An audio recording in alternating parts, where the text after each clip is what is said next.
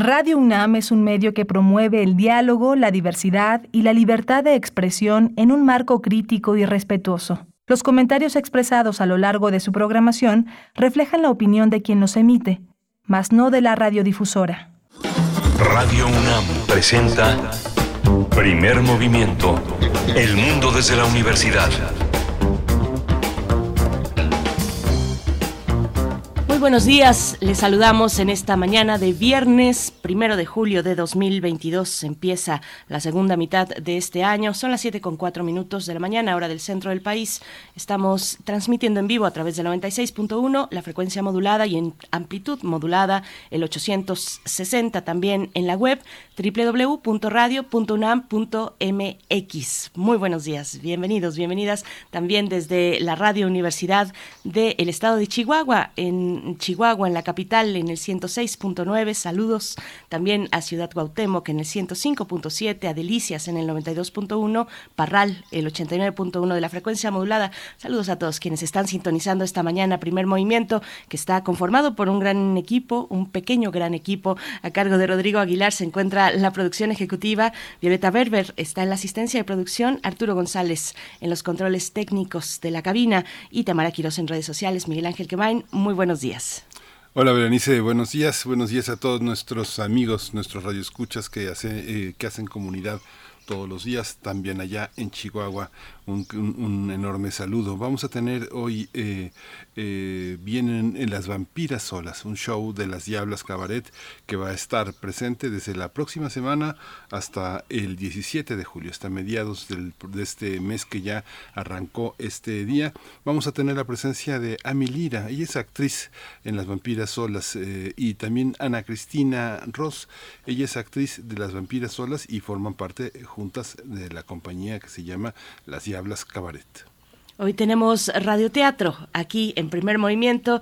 Hacia el final de esta hora eh, vamos a tener un radioteatro, una propuesta de la producción Shin y la felicidad, autoría de Sachi México 2021.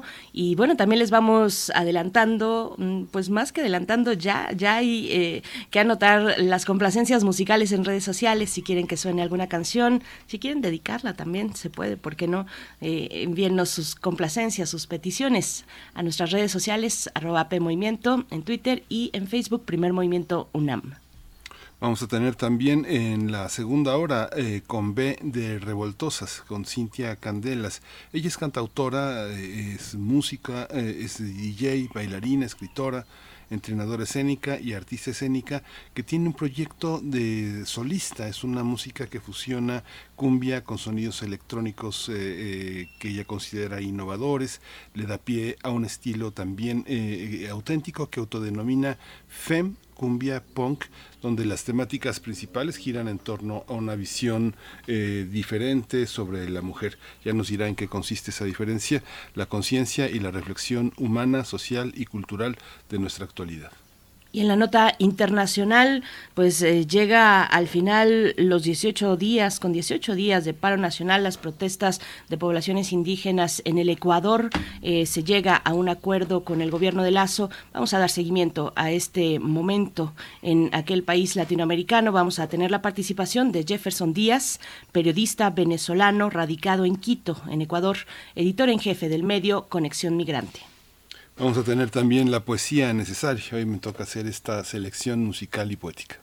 Y tenemos para la mesa del día, hoy el viernes viene muy de viernes, muy de viernes con muchas propuestas musicales. Es el caso de Calacas Jazz Band, que lanzan su más reciente material. Vamos a conversar con Cristian Merino, bajista y líder de esta banda, y también con Luis Felipe Ferra, director del video Sinti, que el día de ayer fue lanzado en redes sociales, eh, especialmente en el canal de YouTube de Calacas Band. Pues ahí van a poder, eh, Calacas Jazz Band, ahí van a poder eh, ver este video video. Mm, vamos a estar con su, eh, con su artífice, con el creador y director de este video, Luis Felipe Ferra, para hablar de este proyecto musical que nos ha acompañado aquí en Primer Movimiento y en Radio UNAM. Así es que bueno, ahí están los contenidos para esta mañana de viernes. Saludos en redes sociales. Por acá ya nos empiezan a escribir Miguel Ángel que miran muy tempranito. Cuéntenos cómo les va, cómo pinta su fin de semana. Nosotros vamos con información, la información, el reporte cotidiano sobre COVID-19. COVID-19. Ante la pandemia, sigamos informados. Radio UNAM. La Secretaría de Salud informó que en las últimas 24 horas se registraron 47 nuevos decesos, por lo que el número de fallecimientos de la enfermedad de la COVID-19 aumentó a 325.716.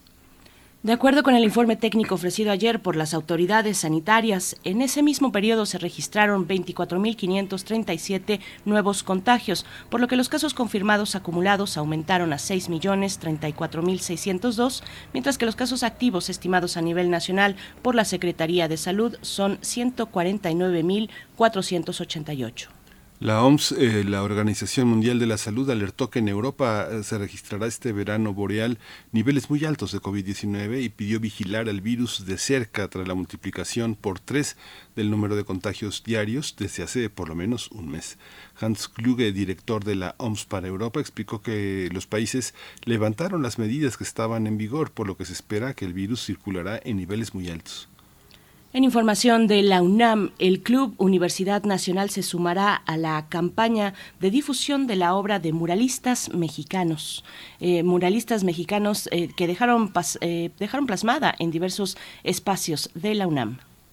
Pumas va a replicar a través de sus medios institucionales y redes sociales el movimiento artístico e intelectual que se originó entre 1921 y 1922 con los murales El árbol de la vida de Roberto Montenegro y la creación de Diego Rivera.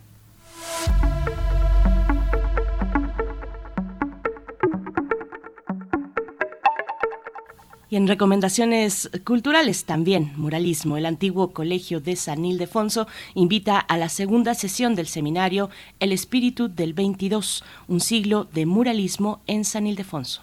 La segunda sesión va a contar con la participación de Eduardo Vázquez Martín, Carmen Tostado y Ernesto Bejarano. La cita es mañana, sábado 2 de julio, a las 13 horas en la sala José Clemente Orozco. El cupo es limitado, así es que tome sus eh, precauciones en ese sentido, eh, pero acérquense al antiguo Colegio de San Ildefonso con esta eh, segunda mm, sesión del seminario El Espíritu del 22, un siglo de muralismo en San Ildefonso. Nosotros vamos a ir con música, vamos a cargo de los rastrillos con esta canción que se titula Positivo.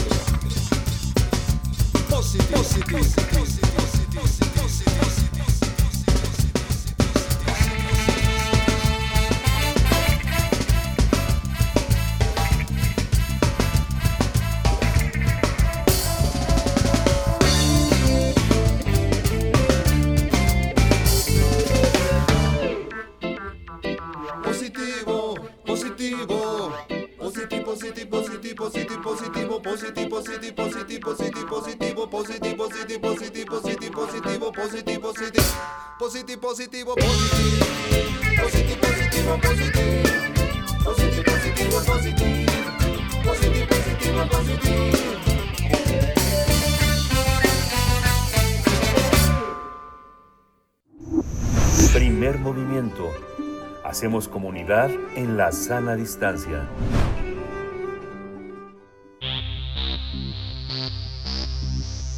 De festivales, ferias y más. Recomendaciones culturales. Las Diablas Cabaret presentan el show Las Vampiras Solas en el foro A Poco No, que forma parte del sistema de teatros de la Ciudad de México.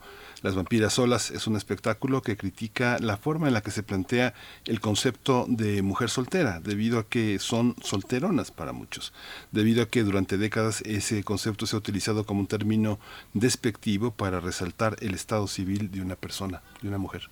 Sin embargo, resulta más ofensivo hacia una mujer mayor que no ha contraído matrimonio. Por esta razón, mediante la compañía de teatro Las Diablas Cabaret, se busca generar eh, bueno, espe espectáculos que expongan y dialoguen con el espectador sobre la diversidad y tolerancia. Eh, este, este espectáculo plantea la historia de Teresa y Lorena, dos hermanas adineradas, solteras y sin más familia que comparten esa soledad, la culpa también de haber sido cómplices en la infancia de un acto macabro. Al saber de su riqueza, diversos machos las pretenden, pero ellas buscan rebelarse contra los prejuicios de una sociedad que las señala como incompletas al no tener un hombre a su lado y por lo tanto tampoco ser madres. Se trata de una farsa cabaretera que parafrasea el texto de Hugo Argüelles, Los amores criminales de las vampiras morales, y en el que se plasman las ideas prevalecientes de lo que es la soltería y la soledad en una sociedad machista como la mexicana. Las Diablas Cabaret ofrecerán el show del 6 al 17 de julio con funciones de miércoles a domingos. Tendremos una charla esta mañana sobre la temporada de este show de Las Diablas Cabaret. Nos acompañan precisamente en la línea Amilira, actriz eh, de Las Vampiras Solas y de esta compañía Diablas Cabaret. Amilira, mm, bienvenida a Primer Movimiento. Muy buenos días. Te saludamos Miguel Ángel Quemain, Berenice Camacho de este lado. ¿Cómo estás? Buenos días, muchísimas gracias. Muy bien y muy contenta de estar con ustedes. Gracias, Amilira. También está Ana Cristina Ross. Ella también es actriz eh, de la compañía Las Diablas Cabaret y, y hace este dueto con Amilira en Las Vampiras Solas. Bienvenida, Ana Cristina Ross. Buenos días. Buenos días, muchas gracias. Gracias, gracias a las dos bienvenidas. Pues empezamos, empezamos esta charla. Eh, cuéntenos un poquito para ponernos en contexto del trabajo que han realizado. Eh, un poquito háblenos de la de la compañía que integran las Diablas Cabaret, eh, cómo, cómo surge esta eh, pues este proyecto, qué tipo de textos también son los que prefieren ustedes. Amilira, por favor. Claro que sí, muchas gracias. Pues Las Diablas Cabaret somos una compañía de teatro eh, que comenzamos a trabajar en el 2017. Eh, todas las personas que le integramos somos egresadas y egresados de la Escuela Nacional de Arte Teatral eh, del, del IMBAL aquí en, en México. Y pues justo nace este proyecto con otra obra, con eh, la creación de otra obra que se llama Coronel Amelio, una obra que surge para presentarse en el Festival Internacional Cervantino y que toma como eje la vida de eh, Amelio Robles, que es este coronel eh, reconocido históricamente eh, como primer hombre trans en la historia de México. Y esto para nosotras, eh, para nosotros trazó también como un diálogo o un discurso al que nos queríamos enfocar desde el teatro y desde el cabaret mexicano. Eh, Coronel Amelio surgió también como una apuesta de cabaret, igual que esta vez estamos abordando las vampiras solas. Y pues tuvimos la oportunidad con Coronel Amelio de llegar a distintos festivales de talla nacional e internacional, eh, de presentarnos en muchos estados y entonces de fortalecer este trabajo en donde pudiéramos hablar sobre la diversidad, sobre la inclusión, sobre distintas situaciones del acontecer político y social mexicano y que pudiéramos llevarlo desde el humor hacia, hacia nuestros espectadores. Entonces, así es como decidimos seguir trabajando y crear esta vez Las Vampiras Solas, como bien mencionaban, a partir de, este texto maravilloso de Hugo Argüelles, con unos personajes impresionantes eh, para nosotras, ¿no? Estas mujeres que en nuestra obra se llaman Lorena y Teresa, pero en la en la obra original de, Los Amores Criminales de las Vampiras Morales tienen tienen otros nombres, pero son esta esta imagen de las mujeres justo solteras, ¿no? Que eran mal vistas en la sociedad y eran un misterio, incluso eran llamadas vampiras, ¿no? Por no tener, no estar casadas, no tener familia, y que pues justo lo utilizamos para hablar de cómo el machismo sigue prevaleciendo en nuestra sociedad y a lo mejor aunque ya no lo veamos tal cual el que el que la soltería pueda desencadenar una burla, pues sí genera una presión social tremenda. Entonces hablamos de eso, hablamos también mucho de en torno al placer, eh, en, en las relaciones y cómo apropiarse de ese placer. Y bueno, lo hacemos de una manera divertida para, para el público. Mm, qué maravilla. Eh, Ana Cristina, cuéntanos un poquito cómo ha sido de, el, montaje de Las vampiras solas, cómo es eh, el tratamiento que han realizado del texto de Hugo Argüelles. Um, hola, sí. Pues ay, fue un proceso rápido al principio, porque nos invitaron a, estuvimos en el Festival Internacional de Cabaret y justo estrenamos con este proyecto, pero bueno, desde el principio lo que se hizo fue hacer una adaptación, porque el texto, el texto original es muy largo y bueno, no estaba pensado tampoco para, para el cabaret.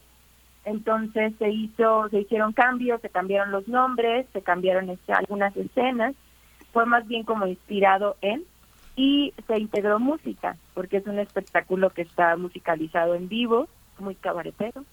Entonces justo empezamos con la adaptación del texto, luego con exploraciones ya físicas y empezamos a montar.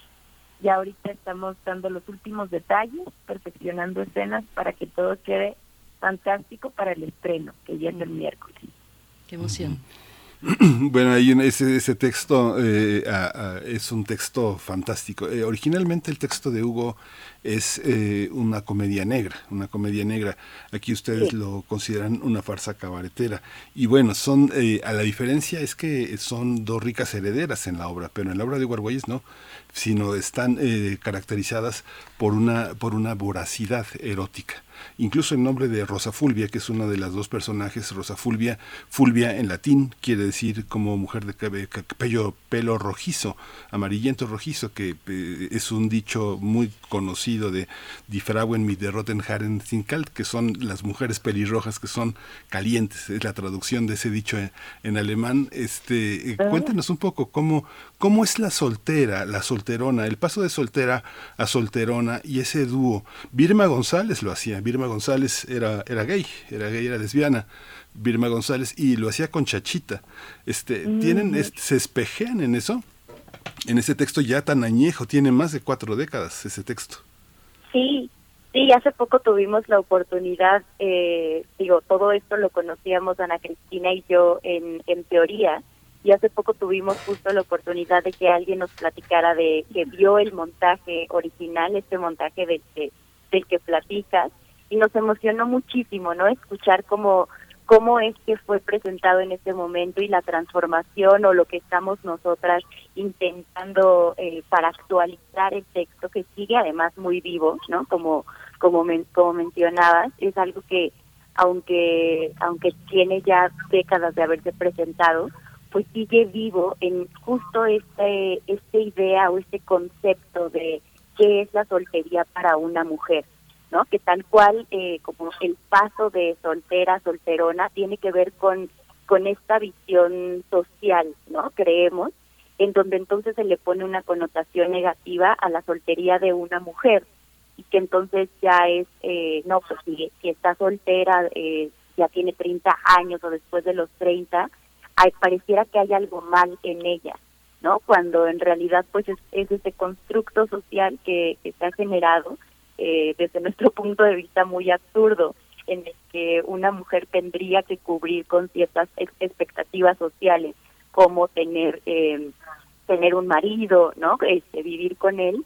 Y sí, es, estos personajes eh, en, en, las vampiras solas, que son Lorena y, y Teresa, eh, rescatan también toda esta fuerza, todo este erotismo, todo este misterio de, de los personajes de Hugo Argüelles para presentarse desde un lugar muy, muy honesto en el cuál es su historia de vida, cuál fue la historia de su infancia, que además está atravesada por este eh, accidente, ¿no? Por este secreto que tienen que guardar en torno al, al padre, que, que no les quiero tampoco spoilear demasiado porque me encantaría que fueran a verla, eh, pero que justo es, es como este, este secreto macabro que comparten, que, que es lo que hace que generen esta decisión de mantenerse unidas eh, en su casa, ¿no? Y de, de no permitir eh, pues que la separe a, algún tipo de, de, de, matrimonio, de relación o de hombres, o que por lo menos las tiene como en esta eh, en este diálogo continuo con ellas mismas de qué es lo que pueden hacer para vivir su vida, ¿no? Y también explorar su sexualidad y conocer hombres. Por ahí también en la obra conocerán a sus pretendientes, que son pues estos hombres eh, también están llegando sí a pretenderlas, pero también como para aprovecharse un poco de ellas, ¿no? Entonces ellas empiezan a dar cuenta de eso y, explotan en, en toda su, su, su complejidad, ¿no? En toda la complejidad de estos personajes eh, que sí quieren estar ahí, sí quieren eh, ser pretendidas, sí quieren estar con eh, también otros hombres, pero también que se les respete el la libertad de la que, que, que están buscando, ¿no? esa libertad que buscan en todos los sentidos. Y es que eh, justamente parte del temor que las sociedades le tienen a las mujeres viudas y a las mujeres solteras es que hacen de los hombres eh, personas de paso, cuando el discurso patriarcal marca que las que están de paso y las que sobran son las mujeres, solamente Exacto. las que están consagradas son las eh, personas que se casan, ¿no? A ver, cuéntenos sí. un poquito esta parte, esta parte, ser soltera también eh, permite tener una gran diversidad, probar de muchas, eh, de muchas, eh, de, de, de, muchas sustancias, de muchas sustancias masculinas, eh, hacer, hacer un desfile de preferencias que esta premisa las tiene atrapadas, pero al mismo tiempo frente a la sociedad, los hombres son están en un carrusel de exhibición, ¿no? Este, un poco si completan también esta idea. ¿Quién se, quién se anima? ¿A Milira? Ah, sí, pues puedo a lo mejor empezar y, y, y le doy la palabra también sí, a Ana sí, Cristina. Ana Cristina. Porque sí, eh, Ana Cristina. Vas, Ana. no, pues sí, o sea, creo que, que sí, que en la actualidad, sí, en nuestra sociedad sigue habiendo ese estigma, pero claro, la soltería te da más posibilidades de hacer más cosas, ¿no? Y de vivir más cosas, como dices. Creo que en el caso de ellas, lo que platicaba a mí acerca de, de bueno, principalmente la sociedad en la que ellas viven y la época, ¿no? Y también el secreto que las une es lo que también las hace, no no creo que lo disfruten tanto, sí creo que disfrutan su, su espacio, pero creo que están llenas también ellas de prejuicios y es bonito porque en la misma obra ellas se lo cuestionan todo el tiempo, ¿no? Están en esta duda, mi personaje, por ejemplo, medio se enamora de pronto de uno de los pretendientes y está en esta duda de quiere, pero pero al final también sabe que, que solo las buscan por eso, ¿no? Por, por su dinero, porque ese es, ese es otro tema también, que ellas no han logrado como hacer un vínculo o una conexión con, con algún hombre tampoco. Pues qué interesante, ya escuchaba sus, sus risitas eh, pícaras también, Ana Cristina.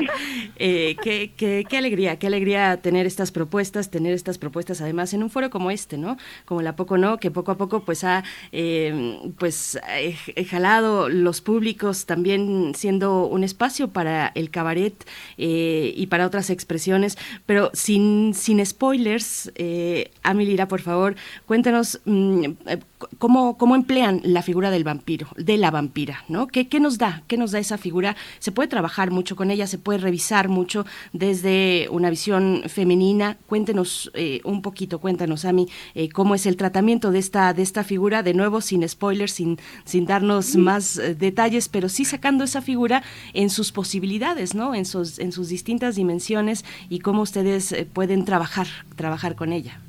Sí, claro, fue muy divertido abordarlo desde esta idea que también tenemos muy de las películas de, vampiras y de vampiros, ¿no? En donde observamos esta figura de la vampira como esta mujer también muy sensual, muy atractiva, pero que al final está ahí eh, pues cazando algo, ¿no? Está necesitando como la sangre de estos hombres entonces fue partir desde, desde esa idea y también de lo que lo que comentaba, ¿no? De cómo es que es visto desde un lugar eh, exterior a esta mujer que está en su casa sola, que entonces es como qué está haciendo ahí, ¿no? Como este Drácula de Bram Stoker que tenemos como todo el misticismo del castillo y entonces está ahí encerrado y qué pasa y justo la obra lo que hace es eso, ¿no? Como abrir las puertas de la que está esta casa de Teresa y Lorena para ver cómo es su vida, eh, qué es lo que hacen qué sucede cuando interfiere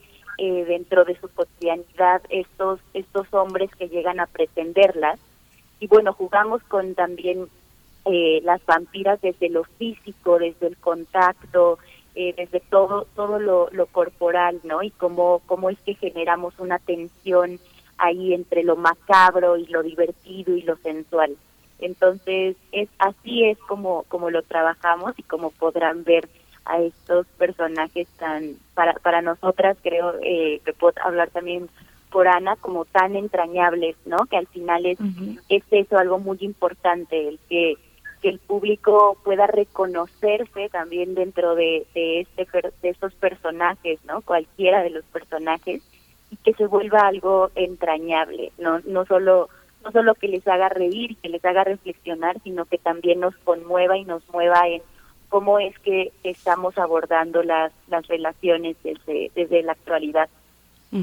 Y Ana Cristina, también que, que, no se nos pase otra relación que hay ahí, que no solamente es entre mujeres que deciden no estar acompañadas, porque la idea de mujeres solas, bueno, así se les dice, ¿no? Solteronas, solas, como si no se tuvieran aún a, sí mismas, eh, o incluso en este caso, y ahí, y ahí, es a donde voy, otra relación que es la, la, relación entre hermanas, que también es muy compleja. Ellas finalmente se tienen la una a la otra. ¿Cómo explorar también esa dimensión de la vida de una mujer que ha decidido no compartir con eh, pues la persona de su preferencia sexual, un hombre, vamos a ponerlo, pero, eh, pero que tiene esta relación tan cercana eh, entre hermanas? ¿Cómo, ¿Cómo lo tratan, Ana Cristina? Pues justo, sí, o sea, es súper, como dice Ami, también eso lo hace más entrañable aún, ¿no? Porque son muy unidas y sí tienen sus diferencias, es casi como una pareja realmente, ¿no? Como dices, no están solas, están, están acompañadas la una a la otra, ¿no? Pero, pero pues bueno, la misma sociedad también nos ha enseñado eso, que, que si eres una mujer y no tienes a un hombre, estás sola.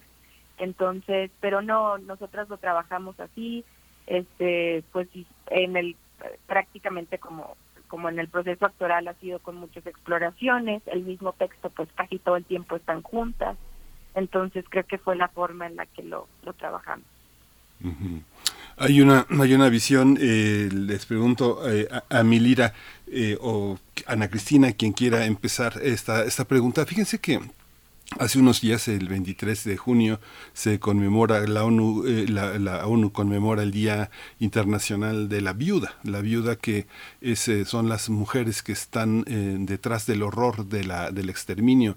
Calculaba que hay cerca de 260 millones de viudas en todo el mundo y muchas de ellas son niñas, son niñas que han quedado en la, en la, en la soledad y en la expuestas a todo el tráfico de personas. Esto y las solteras también son una parte parte de un, enorme estigma, de una carga social. Eh, mujeres que también se quedan así por indeseables, por indeseables porque no forman parte del mercado del deseo o porque cargan un peso, una, un estigma poderoso.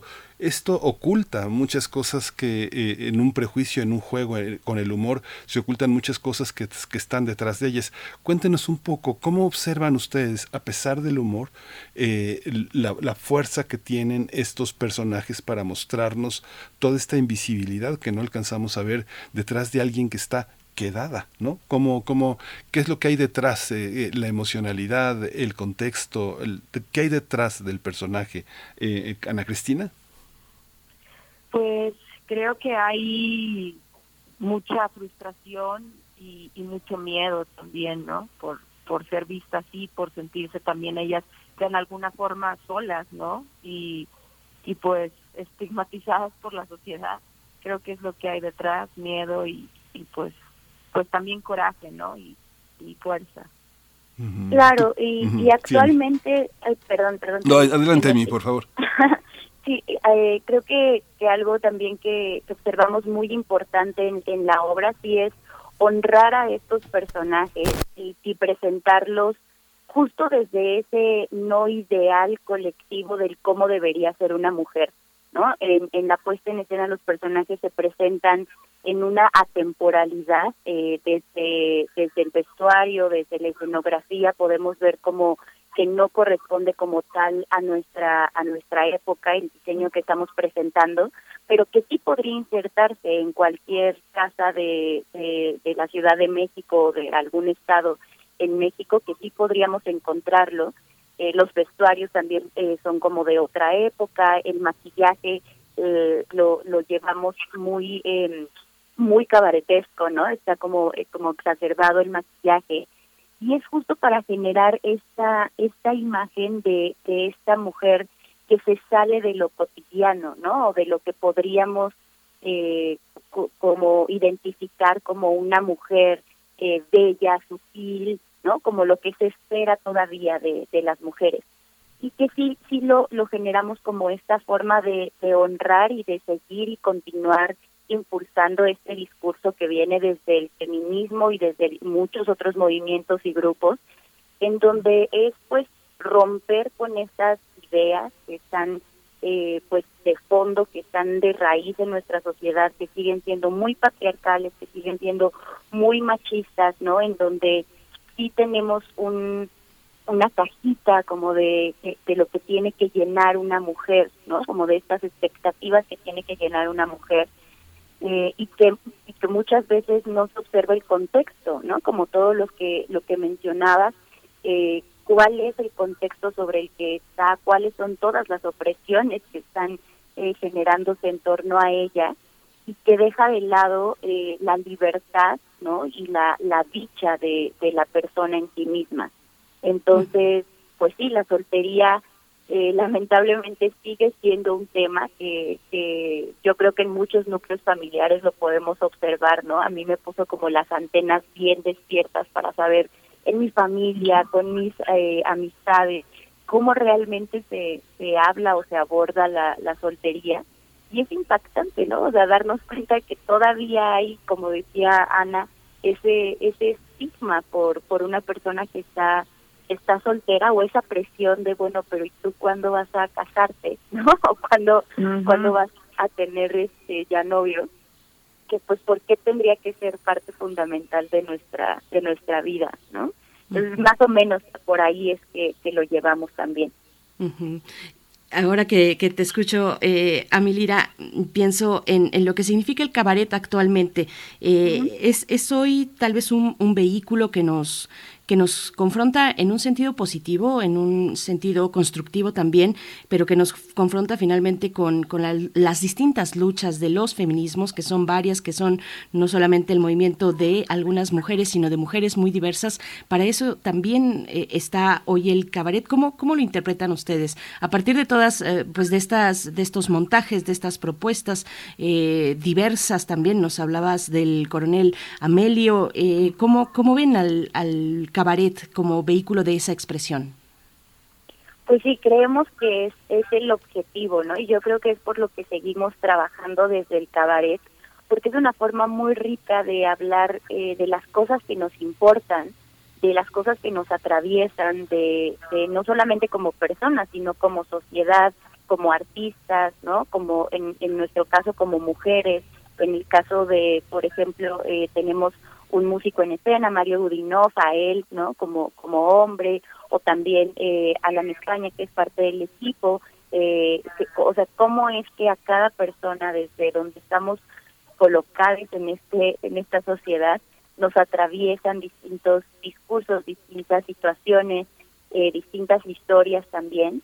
Y el cabaret es ese vehículo, como, como lo dices, de una manera muy bella, para confrontar estos temas, confrontarlos eh, desde el proceso creativo primero y luego identificar cómo un discurso puede acercarnos a, a tener de manera artística o a generar de manera artística algo que eh, dialogue con el público, que dialogue realmente y que les haga eh, observarlo desde, desde un lugar amable, pero que también resulta muy eh, muy fuerte, ¿no? Que también eh, les pueda dejar en una reflexión muy fuerte de cómo es que estamos colocados ahí como sociedad, cómo es que no salimos de, de ese de ese lugar.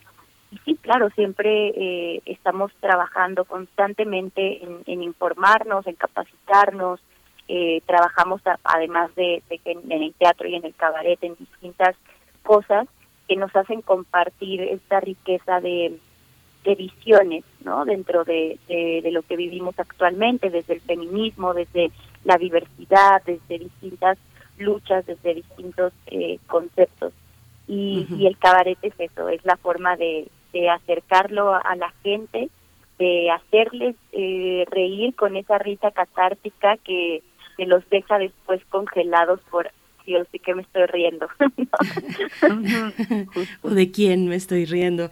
Eh, Ana Cristina, ¿cómo lo ves tú? Y también, ¿cómo, ¿cómo ven la escena del cabaret, independientemente de la temática que se desarrolle en este? ¿Cómo ven la escena en el país, en, en la ciudad, en la capital, eh, que es donde ustedes están, están trabajando?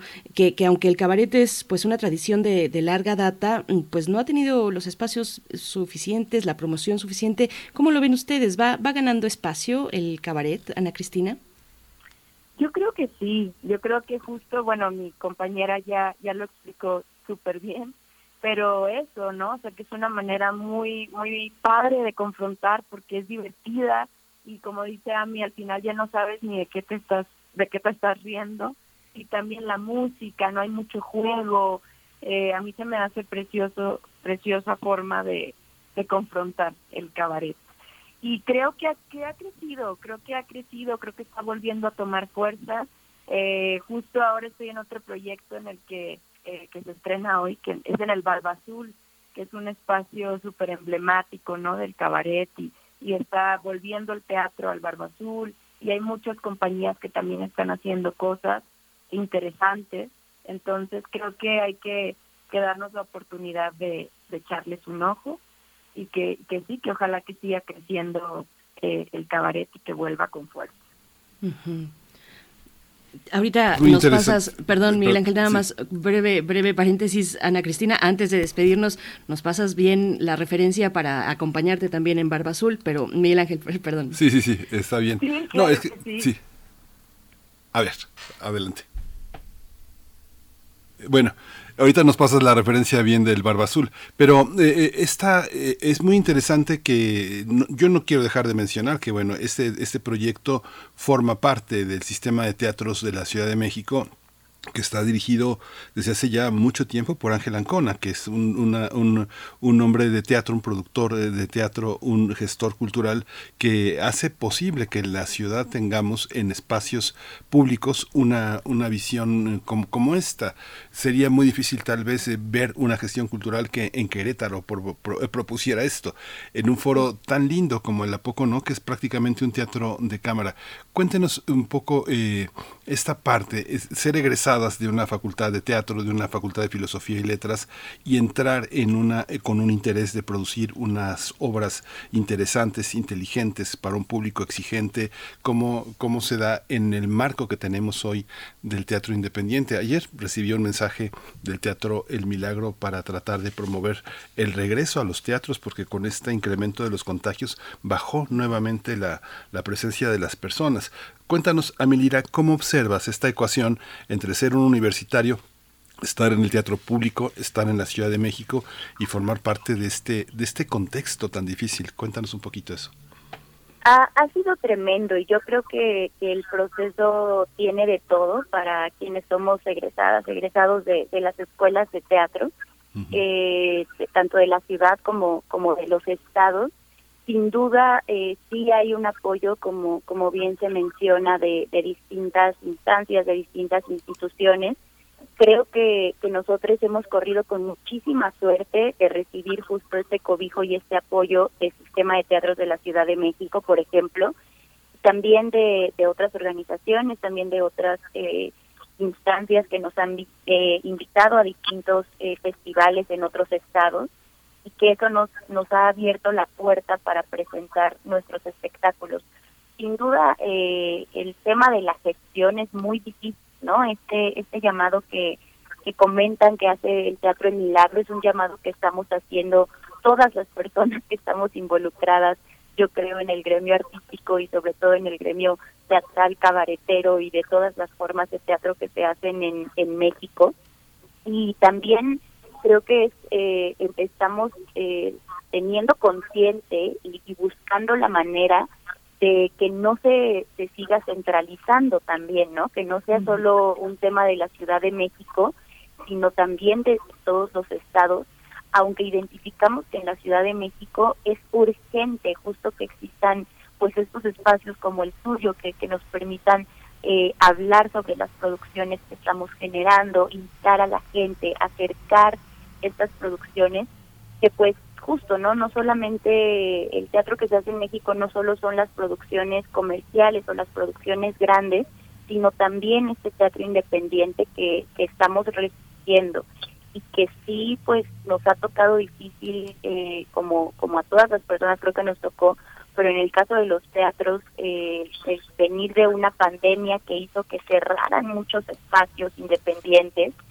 eh, y ahorita continuar en esta inestabilidad entre que si sí se abre, si no se abre, cuánta capacidad de gente va eh, o está permitida o no, eh, pues lo que nos toca es hacer justo este llamado, eh, seguir todos los protocolos de, de seguridad para que el pub, tanto el público como como las personas del elenco, todas las producciones estemos seguras y confiadas de que podemos seguir compartiendo este este momento y este espacio tan bello como, como el quehacer artístico, como el teatro, como sentarte, ir a ver una, una función eh, y que es necesario, ¿no? Que, que hay muchísimas cosas que se siguen produciendo y que se siguen presentando.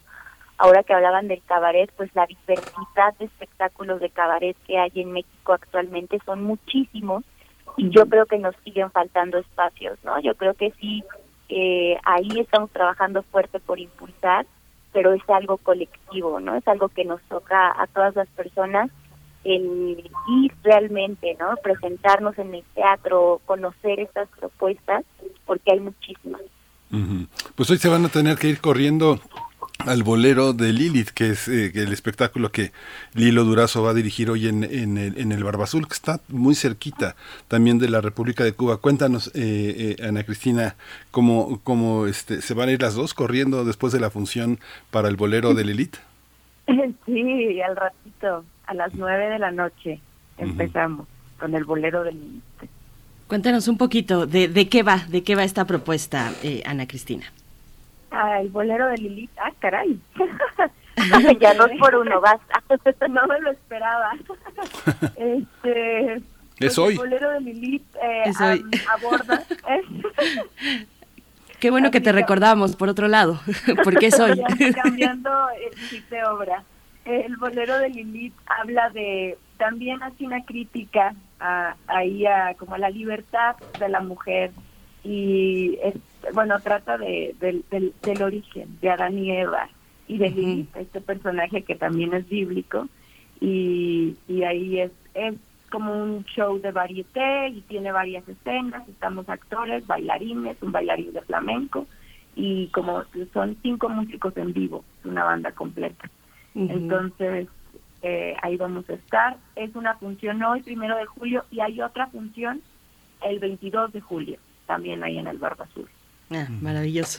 Pues sí, esta imagen, Lilith, eh, tan eh, pues imantada de, de, tantas cosas, de misticismo, también de rebeldía y, empleada actualmente para pues para acompañarnos, ¿no? desde desde los la lucha de las mujeres diversas. Eh, ya ya nos acercamos al cierre, les estamos exprimiendo, pero me parece que es importante también que el público que nos está escuchando, pues se acerque, conozca a profundidad este trabajo que que bueno a veces no tiene las salidas, ¿no? Como lo decías, Amilira, eh, las salidas, la difusión suficiente. Queremos saber qué están pensando las y los realizadores de teatro, de cabaret, cómo la han pasado en eh, estos momentos de pandemia que otra vez nos acecha, ¿no?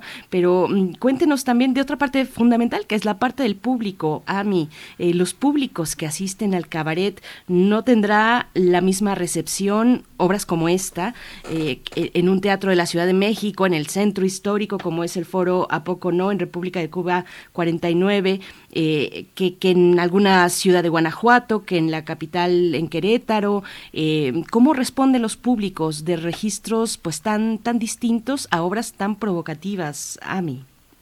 Pues sí, nos ha tocado experimentar de todo con, con los públicos. Creemos que es un misterio muy rico y diverso. Eh, sí, sobre todo con Coronel Amelio nos pasó eh, tener como mucha aceptación y, e identificar en distintos estados. Llegamos con mucho miedo, la verdad, a, dar funciones de Coronel Amelio, que sí habla justo pues de la diversidad en, en todas sus formas. Y llegamos con temor a, distintos estados eh, y nos sorprendió la respuesta del público, ¿no? O sea, que llegara público que, que la aceptó estaba de una manera eh, muy bella y, muy efusiva además, ¿no? Eh, sí nos tocó de pronto como esta confusión eh, desde, esta, desde espacios en los estados en donde decíamos es una obra de cabaret para adolescentes y adultos y que llegaran con niños pequeños, ¿no? Y que entonces pues sabíamos que no eran funciones para niños pequeños. Eh, y ahí sí nos tocaba pues decir no no es una función para para niñas o para niños eh, pero nos tocó como ver esta, esta, esta forma de recibir el cabaret, la obra muy bella. Con las vampiras solas que tenemos muy poquito de haber estrenado en realidad, fue el año pasado en, en octubre me parece que, estrenamos, eh, ahorita lo que estamos haciendo es, un reestreno y hemos dado un, par de funciones más y en otros estados. Y sí nos tocó eh, la última función de hecho que vimos en, en Guanajuato, que, sí fue extraño, ¿no? Como la recepción del público siento que no no era la que esperábamos y creemos que que sí fue porque confrontamos de alguna manera que incluso como el estado político, ¿no? O el discurso político que, que se comenzó a, manejar en, en estos momentos eh, en, en, este estado y que, que todavía confronta de, de una manera muy fuerte, creemos nosotras, el, el cómo, cómo las mujeres se pueden realmente apropiar de su discurso y ponerlo en escena, ¿no? Eh, entonces, sí, sí nos ha tocado ahí de, todo, ¿no? La respuesta en el estreno aquí en, en, el, en el Teatro Bar El Vicio sí fue totalmente otra, ¿no?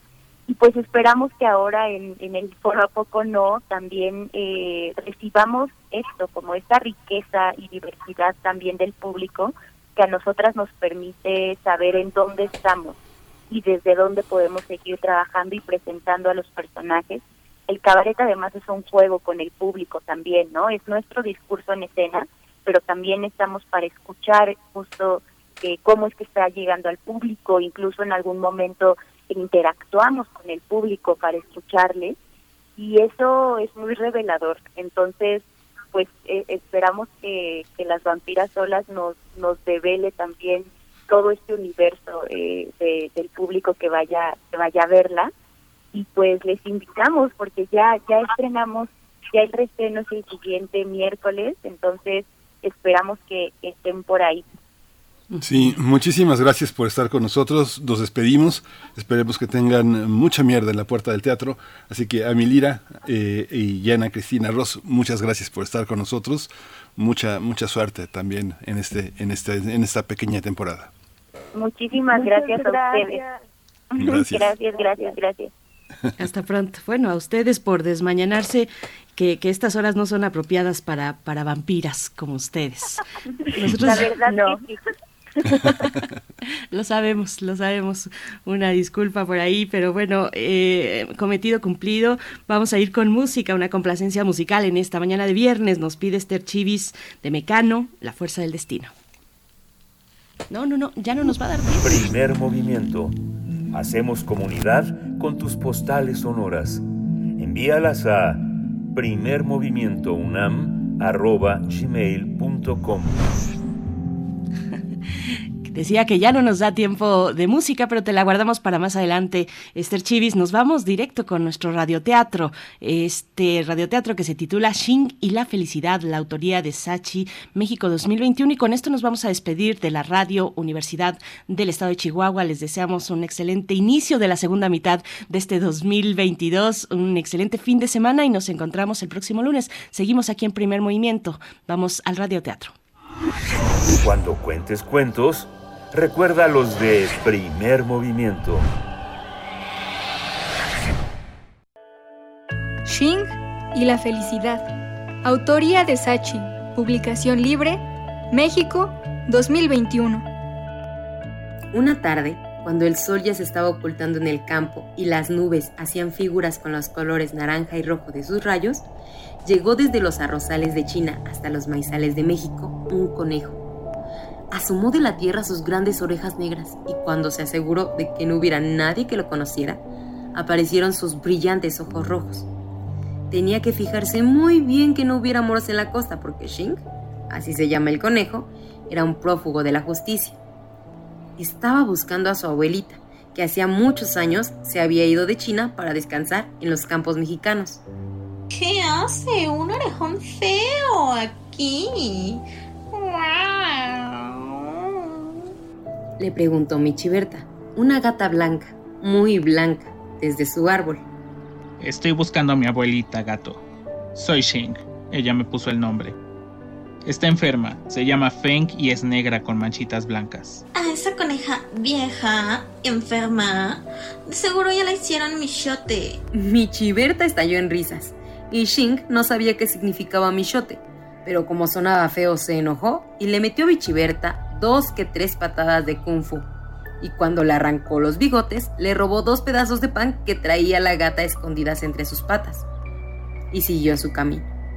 Al rato se encontró con Chancla, el perro, justo cuando ya casi no había luz. Quiso preguntarle por su abuelita, pero cuando se acercó a él, Chancla, no más de verlo tantito de reojo, se echó a reír hasta quedarse sin aire. Se burlaba por la forma que tenía Xing de sus ojos. Chin, Chun, Chan, Jackie Chan y ya. Por eso, ni siquiera se molestó en preguntarle por la abuelita Feng. Mejor, le mostró el estilo de combate del oso para que se riera con ganas. Y después, al pobre Chancla, ya con la patita rota, le robó el botecito de mermelada que tenía para desayunar al día siguiente. Y Xing siguió su camino. Sin saberlo, casi llegaba al rancho donde vivía la abuelita Feng muy enfermita y viejita. Pero antes, de su madriguera salió Uniberto, un conejito de ojos negros como aceitunas, flaquito, flaquito y todo de pelaje gris, quien al ver a Xing se emocionó mucho. Hola, tú eres nuevo, ¿verdad? ¿Cómo te llamas? Soy Xing. Xing, Órale, qué padre. ¿Y qué significa? Felicidad. Me lo puso mi abuelita Feng. La estoy buscando. Qué bonito. Yo conozco a la abuela Feng. Está siguiendo este camino como a 20 metros en el rancho. Si quieres, te llevo. Y aunque Boniberto no le había hecho nada y era amable, de todos modos, Shing le dio tremendo trancazo y le rompió uno de sus dientitos, solo para poder robarle el cascabel brillante que Boniberto tenía atado al cuello y que le había gustado. Sería un excelente regalo para la abuela Feng, junto con la mermelada y el pan y siguió su camino. Xing, ¿viajaste hasta aquí para verme? ¡Qué alegría! ¿Por qué no me avisaste que saliste de la cárcel? Porque me escapé. No me querían decir que estabas enferma. Pero cuando me enteré, cabe un túnel hasta acá. Traje regalos. ¿De dónde los sacaste? Finalmente llegó con la abuelita Feng, que estaba moribunda y echadita en un montoncito de paja. Pero cuando Xing llegó, se sintió más viva que nunca por unos segundos, porque lo quería demasiado. Se los quité a unos animales tontos que me encontré por ahí. No los quiero. Ay, Shing, yo te puse ese nombre porque quería que llevaras felicidad a todas las personas que te conocieran, no para que les causaras dolor. Ahora me voy a morir muy triste por todo lo que hiciste. En ese instante, la abuelita Feng dejó de respirar y una última lágrima bajó de sus ojos, que reflejaban con tristeza a mientras se quedaban sin brillo. Y Xing, por primera vez, pensó en lo que era robar, golpear y en todo el daño que había provocado. Sintió mucha vergüenza por todo lo que había hecho y comprendió que había ido demasiado lejos pero ya era muy tarde. Era muy tarde para que la abuela lo viera mejorar como conejo. Pero desde ese día decidió hacerle honor a su nombre. Xing. Xing y la felicidad. Autoría de Sachi. Publicación libre. México 2021.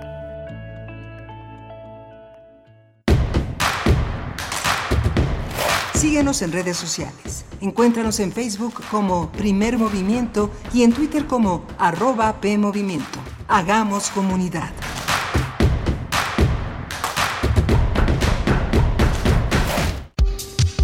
Conciencia, Psicología y Sociedad.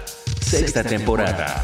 Todos los lunes a las 6 de la tarde por el 96.1 de FM y por internet en radio.unam mx con nuevas especialistas e investigadores en la ciencia psicológica.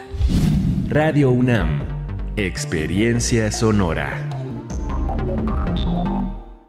¿Por qué es valioso el protocolo del INE para la atención a víctimas de violencia política contra las mujeres? Se mencionan distintas características de las mujeres que pueden sufrir violencia política en razón de género. Ponen el centro a la víctima y brindarle los primeros auxilios psicológicos.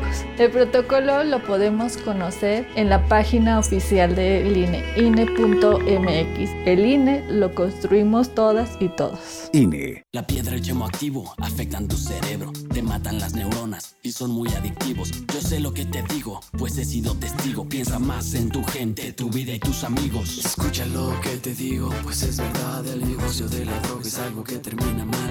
Escucha bien, hermano, porque esto te hace daño. El negocio de la droga es algo que termina mal. Esto siempre acaba mal, carnal. Esto siempre acaba mal. Si necesitas ayuda, llama a la línea de la vida 800-911-2000. Beatriz sabe de hermosura, pero en sus venas corre veneno que es vida y muerte al mismo tiempo. El amor enmarca la lucha entre el pecado y la virtud.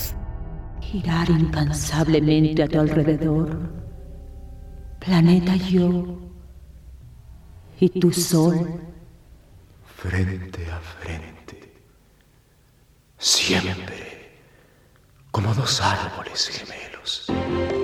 de la colección de ficción sonora de Radio UNAM, Memoria del Mundo de México de la UNESCO 2021, presentamos La hija de Rapacini, original de Octavio Paz. Sábado 2 de julio a las 20 horas por el 96.1 de FM. Radio UNAM, experiencia sonora.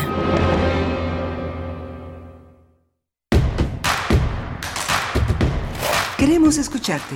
Llámanos al 55 36 43 39 y al 55 36 89 89. Primer movimiento. Hacemos comunidad. Hola, buenos días. Ya son las 8 de la mañana con 4 minutos. Nos enlazamos en este en estos primeros minutos de esta segunda hora de primer movimiento con la radio Nicolaita, allá en Morelia, Michoacán, esta gran radio universitaria que nos permite llegar hasta ese lado del, país, con todo y que nos desplazamos también a través eh, de la red. Sin embargo, bueno, el radio y sus espacios locales son fundamentales. Abrazamos a nuestro estado, a Michoacán y a Morelia, esta gran ciudad que alberga a gran radio que pronto cumplirá medio siglo. Estamos en la Ciudad de México, en Adolfo Prieto 133. Eh, está Arturo González en los controles técnicos, está Rodrigo Aguilar en la producción ejecutiva, Violeta Berber en la asistencia de producción con este gran radioteatro que además este, luce tanto sus totes de edición y de producción. Está mi compañera Berenice Camacho al frente del micrófono. Querida Berenice, buenos días. Buenos días, Miguel Ángel Quemain, y también los dotes de locución. Eh, bueno, hacemos, hacemos de todo, hacemos radio en vivo para todos ustedes que nos eh, dan el privilegio de su escucha. Saludamos también a las personas que están participando en redes sociales, Miguel Ángel G. Mirán desde muy tempranito, Alejandra Rodríguez eh, Loredo también, que nos da los buenos días, ya escuchándonos, Alfredo, perdón, Alfonso de Alba Arcos, que nos envía una postal, una postal muy bella, aérea del espacio escultórico y nos da los buenos días, jóvenes radialistas. Eh, también por acá Esther Chivis, que ya pidió un poquito de música, te la debemos para el siguiente bloque. Esther Chivis, a ver Arevalo también con sus complacencias musicales. Y nos dice Martelena Valencia, la sociedad en la que vivimos, aunque seamos dueñas de nuestros cuerpos, de nuestras vidas, nos vulnera porque no tenemos un cabrón que venga a hacernos las cosas o a proteger, diría mi papá. A mí me enseñaron a hacer las cosas, pero sí he padecido esta sociedad patriarcal. Bueno, es que estábamos conversando sobre esta propuesta escénica de cabaret, Las, las vampiras solas, un show que tendrá lugar a partir del próximo miércoles en el foro A Poco No, en el Centro Histórico de la Ciudad de México, y que aborda precisamente el, pues este, el estigma, eh, los prejuicios en torno a la soltería de una mujer pues bueno, eh, ahí tuvimos esa conversación muy interesante con dos de las integrantes de esta compañía, Las Diablas Cabaret, Ana Cristina Ross y Amilira. También nos comentan por acá, eh, Carmen Valencia dice, muy buenos días, hace ya algunos años que le perdí el miedo a la soltería. Muy bien, Carmen. hubo un tiempo que sí lo hubo, me decían cuándo y ahora me dicen Cuidado, hay interés. Mi hermana también soltera en su propio espacio es una compañera. Pues sí, esas, esas redes, esas compañías que se tejen y que son diversas y que mm, pues trascienden o se mueven en otros mm, en otros canales tal vez distintos a los eh, eróticos, eh, sino también en lo, en lo afectivo, que son importantes para cualquier persona, pues ahí están presentes esas, esos acompañamientos, Miguel Ángel. Sí, es muy interesante. Además, bueno, hoy, hoy se estrena también, este, no no era el motivo de nuestra indagación de nuestra entrevista, pero hoy se estrena el bolero de Lilith, este personaje que forma parte de la demonología hebrea y que justamente Lilith pensó que tenía derecho a su cuerpo, que tenía derecho a la voz, que tenía los mismos derechos de Adán. Es la primera esposa de Adán. Así que eh, el bolero de Lilith, el primero de julio, 9 pm, dirige Lilo Durazo allá en Barbazul, en, en, está en la calle de Bolívar, en Bolívar 291, en la colonia obrera, en, el, en la delegación Cuauhtémoc. Acérquese, ahí están, ahí van a estar eh, un espectáculo que dura casi dos horas, muy, muy interesante, eh, el bolero de Lilith, un bolero para esta, para esta semidiosa. Sí, muy, muy cerquita del, bueno, en la zona centro, digamos, del, eh, de donde se encuentra el foro A Poco No, un foro que se inauguró en el 2009, si no estoy equivocada. Eh, este foro mm, se ubica en República de Cuba, 49, Centro Histórico, en el, eh, muy cerquita del metro Allende. Ahí podrán disfrutar a partir del próximo miércoles las vampiras solas de las Diablas Cabaret. Y bueno, nosotros por delante tenemos todavía más recomendaciones, recomendaciones culturales. Vamos a tener en unos momentos la presencia de Cintia Candelas. Ella es eh, cantautora, música, DJ, bailarina, escritora, artista escénica con un proyecto solista de música original que, que fusiona la cumbia con sonidos electrónicos y se estará presentando en el Teatro Bar El Vicio. Ya les daremos los detalles en esta charla eh, con este proyecto, el Teatro Bar El Vicio, que se titula Con B de Revoltosas. Sí, vamos a, vamos a tener también en esta segunda, segunda hora, va a estar con nosotros eh, el seguimiento de las protestas indígenas en Ecuador. Finalmente se detuvo con un acuerdo, con un acuerdo de paz. Eh, vamos a tener este reporte con Jefferson Díaz, él es periodista venezolano, él vive en Quito, eh, él vive en Quito y es editor de Conexión Migrante, un medio, un medio importante, independiente, emergente en esa, en esa parte del continente. Y nosotros les seguimos leyendo en nuestras redes sociales. Vamos ya con nuestra nota del día. Nota del día.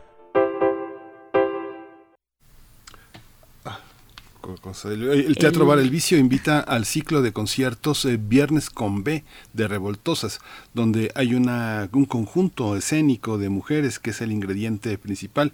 Todos los viernes a partir de las nueve y media este show inicia eh, este, este primero de julio con Cintia Candelas y su superpachangón de la CAO, que significa Cumbia Anarquista Omnipotente. Así es como eh, quienes estén interesados podrán disfrutar de un show musical y escénico enfocado en el género de la cumbia y diversas fusiones como cumbia rap, cumbia electrónica, cumbia urbana o cumbiatón. Este escenario es eh, donde se va a presentar Cintia Candelas como una showman de la nueva cumbia. Está acompañada de Aide Jiménez en el piano, Francisco Gómez en la percusión, Samuel Lechuga en el bajo, voz y la percusión y Luis Hernández en la percusión y el bajo pues vamos a conversar sobre este show que inaugura el ciclo de julio, los viernes de julio con B de Revoltosas y nos acompaña Cintia Candelas eh, para hablar de su presentación en el Teatro Bar El Vicio. Ella es cantautora, música, DJ, bailarina, escritora, entrenadora escénica y artista escénica con un proyecto solista de música original, así como lo hemos dicho ya, de cumbia que fusiona sonidos electrónicos innovadores, dando pie a un estilo auténtico que eh, denomina Fem Cumbia Punk, donde las temáticas principales giran en torno a una visión diferente sobre la mujer, la conciencia y la reflexión humana, social y cultural de nuestra actualidad. Y pues bueno, con este gusto te saludamos y damos la bienvenida a Cintia Candelas. Bienvenida a Primer Movimiento. Hola, ¿cómo están? Buen día. Estoy muy contenta de, de estar aquí con ustedes compartiendo algo de lo que va a pasar el día de hoy como inicio de un gran ciclo de mujeres, de voces de mujeres en la música. Gracias, Cintia. Hay una, al parecer, le metiste mano duro a la cumbia. ¿Qué significa eso? ¿Cómo, cómo se puede hacer una cumbia tan multigenérica? Cuéntanos. pues sí, realmente, este, creo que desde un principio me parece que la cumbia es un, por eso lo, lo agarré para, para hacer todas estas fusiones. Este es un género que me parece muy flexible, ¿no? Este, de entrada creo que creo que México la, la ha abrazado muchísimo, ¿no? Este, desde que llegó de Colombia y la ha hecho suya y también la, la ha mezclado con muchas cosas más. Este, entonces, bueno, pues desde ahí me agarré con eso. Y también en la parte de que, pues, ustedes díganme si no hay, si no hay este cumbia que no se mueva y que no haga que se pongan a bailar, estén en donde estén, ya sea en la calle, en una fiesta, este, niños, jóvenes, grandes, este, no hay quien no escuche una cumbia y mueva la patita o mueva el ojito.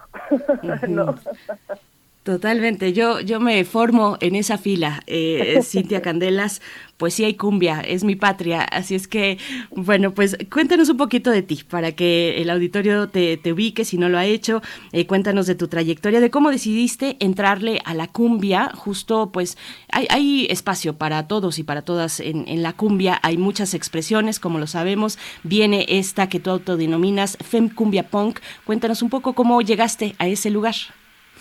Pues mire, eh, realmente este, yo comencé desde chica con una compañía de música y danza y canto tradicional colombiano que es representativa de Colombia aquí en México. Y este y desde ahí bueno pues yo bueno obviamente ya traigo una trayectoria de, danza de música de teatro a nivel profesional. Estudié en, en bellas artes y en varias escuelas este, profesionales tanto en México como en otros países y regresando acá, este, tuve la oportunidad de estar con esta compañía, que de hecho ya eh, ha bailado hasta con la diosa de la cumbia, hemos participado con varios, con varios proyectos fuertes, y de ahí pues la verdad me súper enamoré, porque no solo es sobre la cumbia, sino sobre muchos géneros de, de Colombia. Al mismo tiempo, este, pues esta, esta idea como de, de hacer con la cumbia varias cosas más como integrarla hacia el hip hop, que me parece una forma importante de rescatar el lenguaje popular mexicano, ¿no? Que me parece algo que hay que, este, pues que conservar, ¿no? De alguna u otra manera y yo lo hago con la música, con mis rapeos dentro de la cumbia. Entonces, este, pues eso es lo que lo que empecé a fusionar eh, y, a, y, a, probarlo, ¿no? Yo produciendo todos mis mis este, mis rolas de manera individual independiente, entonces este pues a partir de ahí empecé como a agarrarle muchísimo más eh, pues cariño entre que realmente sea la cumbia la que la que podía como sostener toda esta visión mía de, fusiones sonoras, ¿no?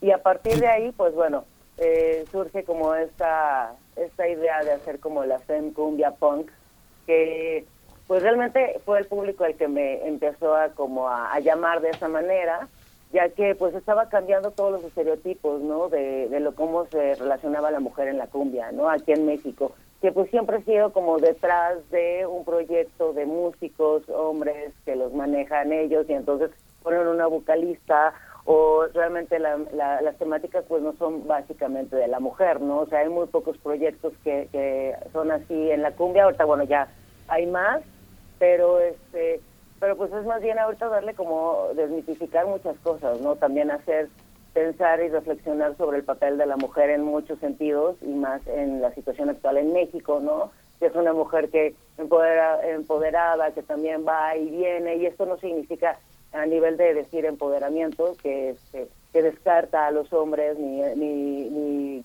la labor que hacen ellos no sino más bien también es como de darle lugar a la voz de una mujer que es independiente, que trabaja, que hace, que, puede proponer, que tiene calidad en, sus, en los proyectos que hace, que tiene otra visión también, ¿no? del mundo, del goce, del placer, de su propio cuerpo, de su estar aquí en, en este en este andar y, justamente, Cintia, el papel de la, de la mujer en la cumbia ha sido verdaderamente difícil. Si uno repasa, eh, eh, eh, las mujeres en la cumbia casi no existen. este, han, emergieron algunas en los 90, pero se apagaron.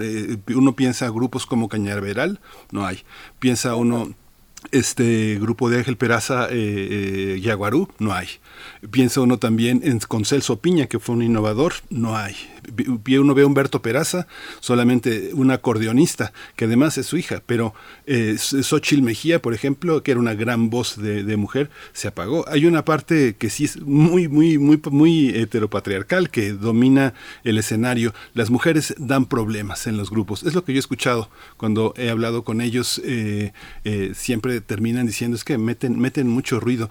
Y dice, las rucas malcriadas como yo, no pedimos permiso de nada. Cuéntanos esa parte. ¿Cómo lo observas?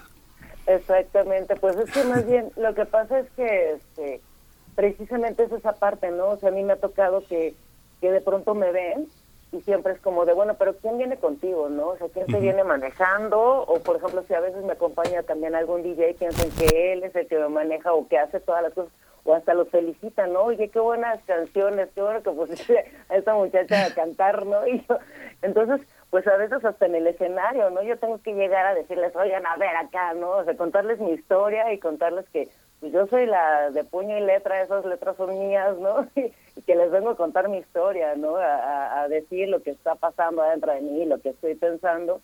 Y este y es esa, esa parte, ¿no? De tratar de abrir espacios, pero también en la mente de la gente para para hacer notar que realmente, pues sí, una mujer puede llevar, puede ser líder de un grupo, puede llevar a cabo un proyecto de calidad, puede estar constante, puede estar, pues obviamente cada vez fortaleciendo y nutriéndose más a nivel de, de aprendizaje, ¿no? Musical, artístico, escénico, y que puede, pues realmente sí, hacer eh, una innovación y una propuesta interesante en la música y que, bueno, no solo me me, me considero yo, sino también, pues, eh, de hecho aquí hay un ejemplo, ¿no? El ciclo de B de Revoltosos, pues se reúne a muchas mujeres talentosas con propuestas muy interesantes, ¿no?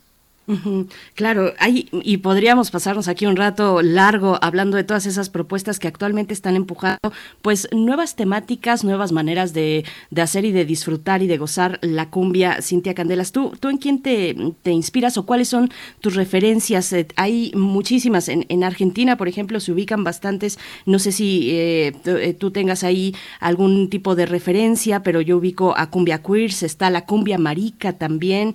es una cumbia muy distinta, es una cumbia villera, ¿no? Eh, distinta, por ejemplo, a Meridian Brothers, que también están haciendo cosas diferentes, pero por ejemplo ahí emplean el teremín, igual que lo hace Sonido Gallo Negro. ¿Cómo, cómo estás viendo la escena? ¿Qué se acerca, digamos, a tu registro? ¿Dónde estás un poquito explorando y conversando también sonoramente con, con estas propuestas? Pues fíjate que realmente este, tuve, cuando tuve la oportunidad de ir a Cali, este, me di cuenta de muchas cosas que estaban haciendo eh, en Colombia de forma innovadora, que precisamente reunían como el rap, el hip hop y de hecho pues otras fusiones rítmicas que, que también, o sea, los observas y dices, ¿de dónde sacaron esto? ya si cumbia con qué? Este, entonces, pues bueno, realmente e, esa parte eh, pues me llamó mucho la atención de, de unir la cumbia con otras también otras fusiones rítmicas que ellos traen afro y que bueno, realmente no es de que acaban de existir, sino que ya tenían tiempo, pero pues ellos la empezaron a, este, armar, ¿no? En otra visión. Y este y ahorita pues bueno también pues influenció mucho en mí que, que, me gusta también todas las fusiones de sintetizadores y electrónicas y demás. Y entonces pues también traté de meter esos esas sonoridades como bien dices por ejemplo como Gallo Negro no que también hace un rollo más psicodélico y así entonces, este, pues yo dije, pues ¿por qué yo no puedo hacer como también unas fusiones locochonas con unas sonoridades que pues no estaban tan presentes tampoco en la cumbia?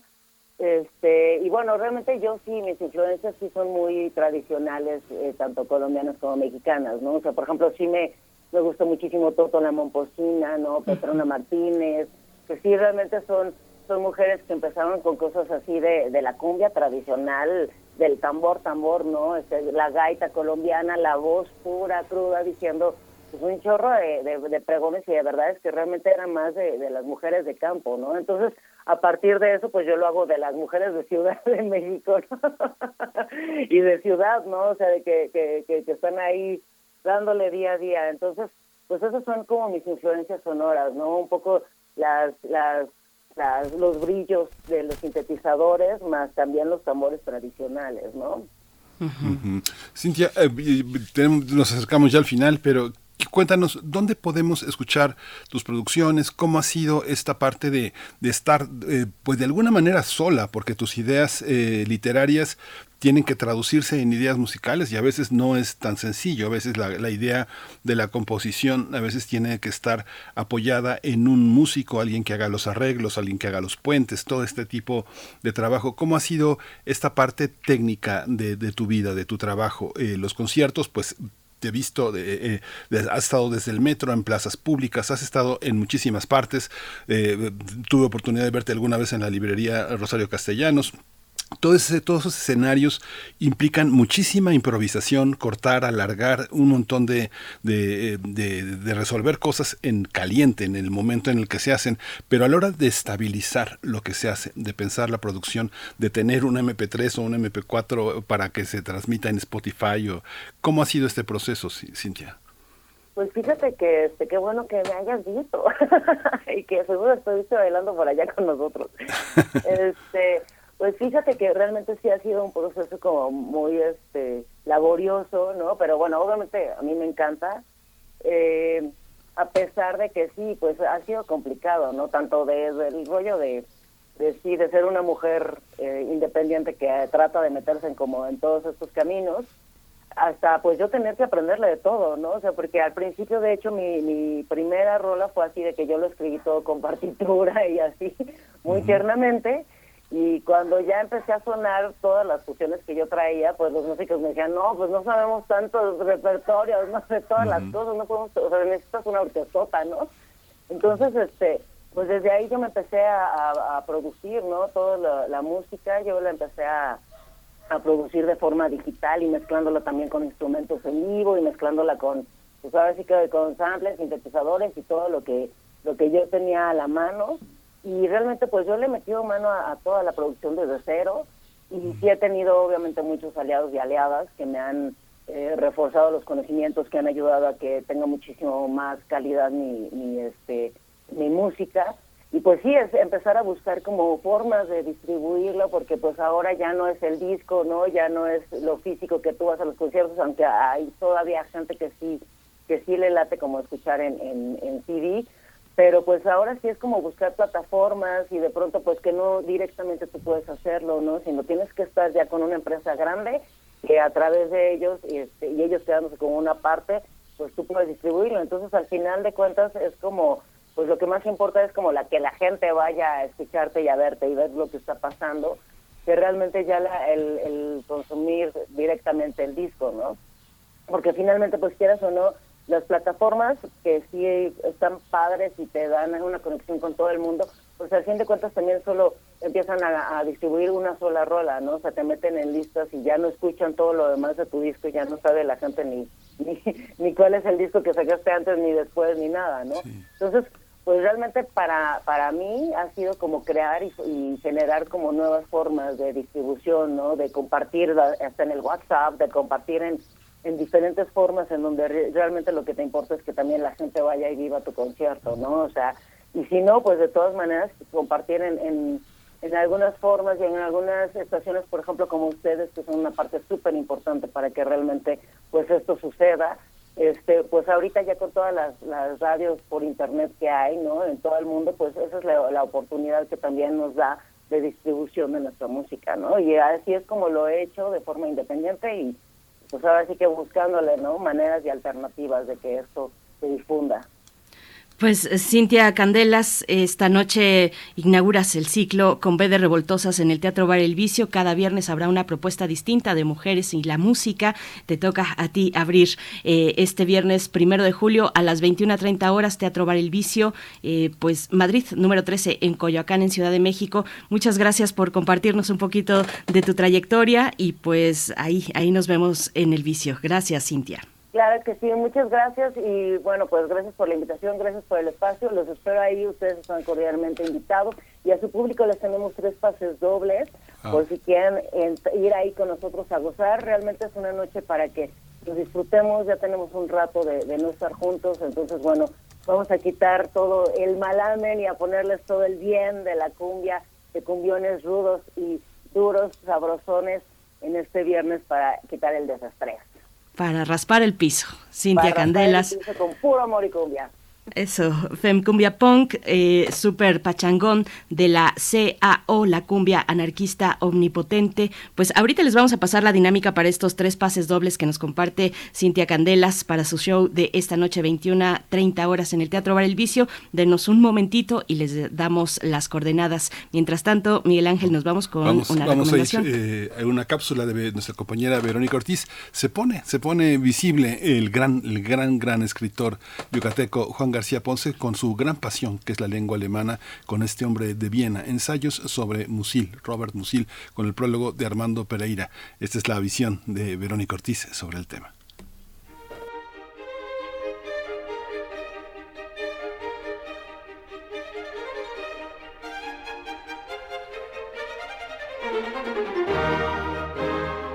Saludo con mucho gusto al equipo que hace posible Primer Movimiento y a todas y todos ustedes, sus seguidores. ¿Quién de ustedes no ha leído a Juan García Ponce, prolífico escritor y crítico literario? En su vasta obra cultivó el cuento, la novela, el teatro, el guion cinematográfico y el ensayo, del que hoy les hablaré. Ensayos sobre Musil, textos sobre los que José Emilio Pacheco escribió. García Ponce tiene la doble visión del novelista y el ensayista. Analiza la obra de Musil y compara su obra con el Ulises de Joyce, pero sobre todo explora la unión del arte y vida con ese campo imposible de delimitar, el espacio donde mora el espíritu. En el libro Ensayos sobre Musil, prologado por Armando Pereira, Juan García Ponce analiza y desentraña en 15 textos los temas que ocuparon la obra del autor desde las tribulaciones del estudiante Torles, que prefigura a través de sus personajes un agudo anticipo de la intolerancia, la crueldad y el autoritarismo nazi que asolaron al antiguo imperio austro-húngaro. Fundamentales para comprender mejor la obra de Musil son las profundas y detalladas reflexiones de García Ponce sobre la monumental obra inconclusa del mencionado autor, El hombre sin atributos. La difusión de la obra de Robert Musil en el ámbito castellano se debe, sin duda, a la mirada entusiasta de Juan García Ponce, de quien les animo a leer o releer encuentros que fue premio Javier Villarrutia en 1972, y desde luego Inmaculada o Los placeres de la inocencia, entre otros libros publicados por el Fondo de Cultura Económica. Como ensayista escribió Hernán Lara Zavala sobre García Ponce. Lo primero que llama la atención en su enorme, enorme pasión literaria es el entusiasmo para contagiar a sus lectores. Ensayos sobre Musil, editada en 2021 por el Fondo de Cultura Económica, es en sí misma una compilación que rinde homenaje al entrañable Juan García Ponce y a través de ella revalora el lugar de Musil en la literatura universal. Más libros, más libres. Hasta la próxima.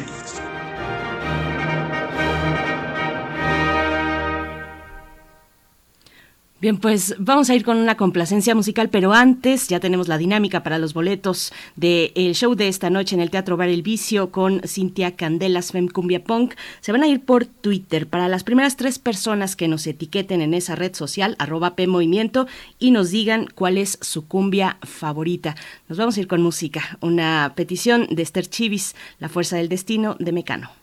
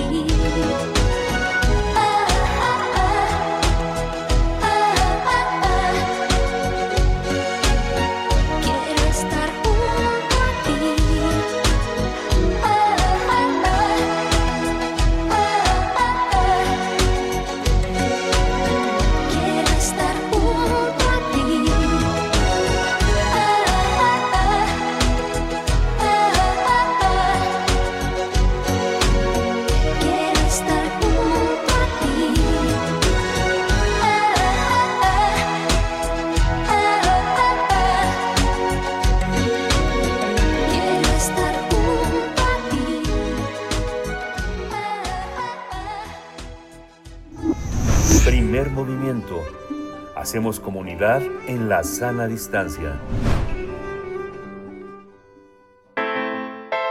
Nota Internacional.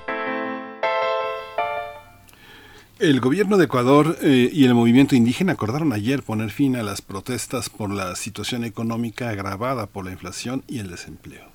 El gobierno del presidente Guillermo Lazo se comprometió a derogar el estado de excepción, bajar cinco centavos adicionales al precio de los combustibles subsidiados y no otorgar más concesiones mineras en reservas naturales, zonas intangibles, áreas de recarga hídrica y territorios indígenas. Ambas partes acordaron que el resto de los 10 puntos del pliego de demandas del movimiento indígena van a ser abordadas a lo largo de varias mesas de trabajo. De acuerdo con reportes de la prensa, las protestas dejaron seis, seis, fallecidos, entre ellos un militar, y alrededor de 500 heridos entre manifestantes y fuerzas de seguridad. Vamos a hacer este seguimiento al paro nacional y ahora al diálogo con el gobierno de Guillermo Lazo y está con nosotros el periodista Jefferson Díaz. Él es eh, periodista venezolano, radica en Quito, es editor en jefe de Conexión Migrante. Le agradecemos que eh, nos dé seguimiento de todas estas eh, situaciones en Ecuador. Muchas gracias. Bienvenido Jefferson Díaz. Buenos días. Muchas gracias a ustedes por la invitación. Buenos días, Jefferson Díaz. Eh, yo también reitero este agradecimiento para dar seguimiento a lo que ocurre en el Ecuador. ¿Cómo se articuló este acuerdo, este inicio de los acuerdos entre manifestantes indígenas y el gobierno de Lazo, el papel de la conferencia episcopal también en el Ecuador? Que nos puedas comentar, Jefferson. Sí, eh, llegamos a un punto después de más de 15 días de paro nacional en el que ya ambas partes, tanto el gobierno como las comunidades indígenas, decidieron llegar a un tipo de diálogo porque ya en las calles estábamos evidenciando una escasez de alimentos, una escasez de gas doméstico, las vías públicas, las vías terrestres estaban todas cerradas, el país estaba completamente paralizado y eso ya estaba afectando a toda la población. Entonces ambas partes llegaron a un acuerdo, un primer acuerdo lo, lo, hicieron aquí en la Basílica de Quito, se reunieron una primera vez en la Basílica de Quito. Lamentablemente tras esa primera reunión mataron a un militar en una zona al, al, al, este del país. El gobierno suspendió el diálogo después de conocer esa noticia. Trataron de sentarse nuevamente, pasaron un par de días hasta que la conferencia episcopal logró nuevamente abrir una mesa de diálogo que terminó en el resultado que conocemos de la firma de este pacto y esperemos que, que se mantenga con el tiempo. Este, esta revisión de las eh, de las demandas indígenas que se van a resolver en las mesas, ¿cuáles son las fundamentales? Ya la minería verdaderamente es un es un logro importante porque significa el reconocimiento de lo territorial, pero ¿qué queda pendiente, eh, Jefferson? Bueno, básicamente eh, lo principal era el tema de la gasolina. Eh, las comunidades indígenas, la CONAIE, la COSENAIE, estaban pidiendo que se rebajara al menos 40 centavos al galón de la gasolina. Se lograron 15 centavos. Al principio el gobierno bajó 10. Eh, las comunidades indígenas lograron que bajara 5 centavos más y se llegó a este precio que conocemos ahorita de 15 centavos de reducción por galón de gasolina. Eso era lo fundamental, y principalmente porque las comunidades indígenas viven mucho de la agricultura, viven mucho del trabajo del campo, y para ellos pagar tanques de gasolina diarios a 40, 50 dólares eh, es un gasto bastante significativo, ¿no? Sobre todo para transportar sus productos desde el campo hacia la ciudad. Eso era el primer producto que eso era el primer punto que se tenía que decidir. Luego también está el tema de la minería, está el tema de la extracción de hidrocarburos, de minería, que eso también afecta a las comunidades indígenas. Lamentablemente, cuando el gobierno entrega estas concesiones a estas grandes compañías mineras, las grandes compañías mineras entran a los territorios y bueno, llegan irrespetando a las comunidades indígenas, llegan contaminando el ambiente y eso afecta a estas personas y se va a manejar, se va a, no a derogar, se va a cambiar el decreto de, hidrocarburos, de cómo se maneja la, la, extracción de hidrocarburos y minería en este país. Todavía no se conocen los detalles de cómo se va a cambiar ese decreto y cómo va a funcionar ahora, pero al menos ahí se llegó a un entendimiento. Y lo, lo otro fundamental era el tema de la, de la atención médica. El sistema de salud en el Ecuador lamentablemente ahorita está en emergencia, baja los hospitales, baja los centros de salud primaria, no hay los medicamentos que se necesitan y esto se agrava en las comunidades indígenas cuando no tienen tanto acceso a la salud y van a los pocos centros de salud que tienen y no tienen los medicamentos, no tienen cómo atenderlos. Y esto era algo también que se estaba pidiendo y que se estaba rogando que se mejorara. Ya el gobierno declaró en emergencia el estado, el, el, sistema de salud del país y esperemos que también eso mejore. Esos tres puntos eran fundamentales. Los otros eh, siete puntos de la, de la agenda, de la agenda de diez puntos que ellos habían planteado, también es un tema de mejorar la economía, mejorar el acceso al empleo, mejorar también el tema de la inseguridad. Lamentablemente en el último año Ecuador ha tenido un, un, un pico, unos, unos altos índices de inseguridad, sobre todo uh, por la costa, por las ciudades de la costa del Ecuador, que se tienen que resolver. Y eso también el gobierno aún no ha dado detalles de cómo va a ejercer planes, mejores planes de seguridad y mejores planes de prevención. Pero como les comenté, esperemos que este pacto dure con el tiempo. Por supuesto. Eh, ¿Se considera en el pacto un apoyo diferente, adicional, un tratamiento distinto a los grupos organizados frente al resto de, la sociedad ecuatoriana? Jefferson, fue, fue algo que mencionó eh, Sisa, beneficiar a la sociedad en su conjunto, pero con apoyos específicos para las comunidades que, llevaron a cabo esta protesta. Sí, eso, eso es un, un llamado que siempre ha hecho no solo la CONAIE, sino también distintos sectores de la sociedad ecuatoriana, que no se trabaje solo con un sector de la población, se trabaje solo con los sectores más pudientes de la población, por ejemplo, ahorita con este gobierno que tenemos, sino que se trabaje en conjunto con toda la sociedad ecuatoriana, con todos los sectores productivos de la sociedad ecuatoriana, porque las comunidades indígenas sienten, y eso es un reclamo que no es nuevo, eso es un reclamo que han hecho desde hace muchísimos años, que son renegadas, que no las atienden como tienen que atenderlos, y en un país donde la población indígena tiene tanto peso como el Ecuador, eso es algo que no puede pasar. Y eso es algo que ellos siempre han pedido, es una reivindicación que ellos siempre han pedido, no dejen de lado las comunidades indígenas, no dejen de lado los territorios indígenas porque son parte esencial de la productividad de este país. Y para, tal parece que con el cambio de gobierno y cuando llega un nuevo gobierno solo se sienta a trabajar con los sectores que más le interesan y deja renegados a otros sectores que no deberían. Y eso es una reivindicación y una petición que las comunidades indígenas siguen haciendo y, seguirán haciendo si, si no se toman cartas en el asunto, ¿no? Jefferson, ¿hay cómo, ¿cómo ha recibido la, la opinión pública ecuatoriana todo este paro que, como bien señalabas, eh, empezó a afectar a grandes sectores de la población?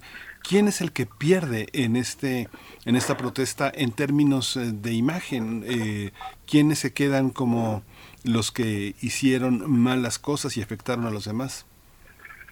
Mira, la sociedad está muy dividida. Ahorita, lamentablemente, la sociedad ecuatoriana está muy polarizada también y hay opiniones diferentes ante todo, ¿no? Te vas a encontrar con un sector de la, de la sociedad ecuatoriana que está a favor del paro, que está a favor de las comunidades indígenas. Ayer, por ejemplo, veíamos videos y veíamos imágenes de cómo las comunidades indígenas y los indígenas que vinieron a protestar acá a Quito, saliendo de la ciudad, los despedían con flores y les daban, les hacían vítores y les daban la mano y les daban alimentos para su viaje de regreso. O sea, un sector de la población de Quito estaba de acuerdo con que ellos hubieran venido acá a la ciudad para, para protestar.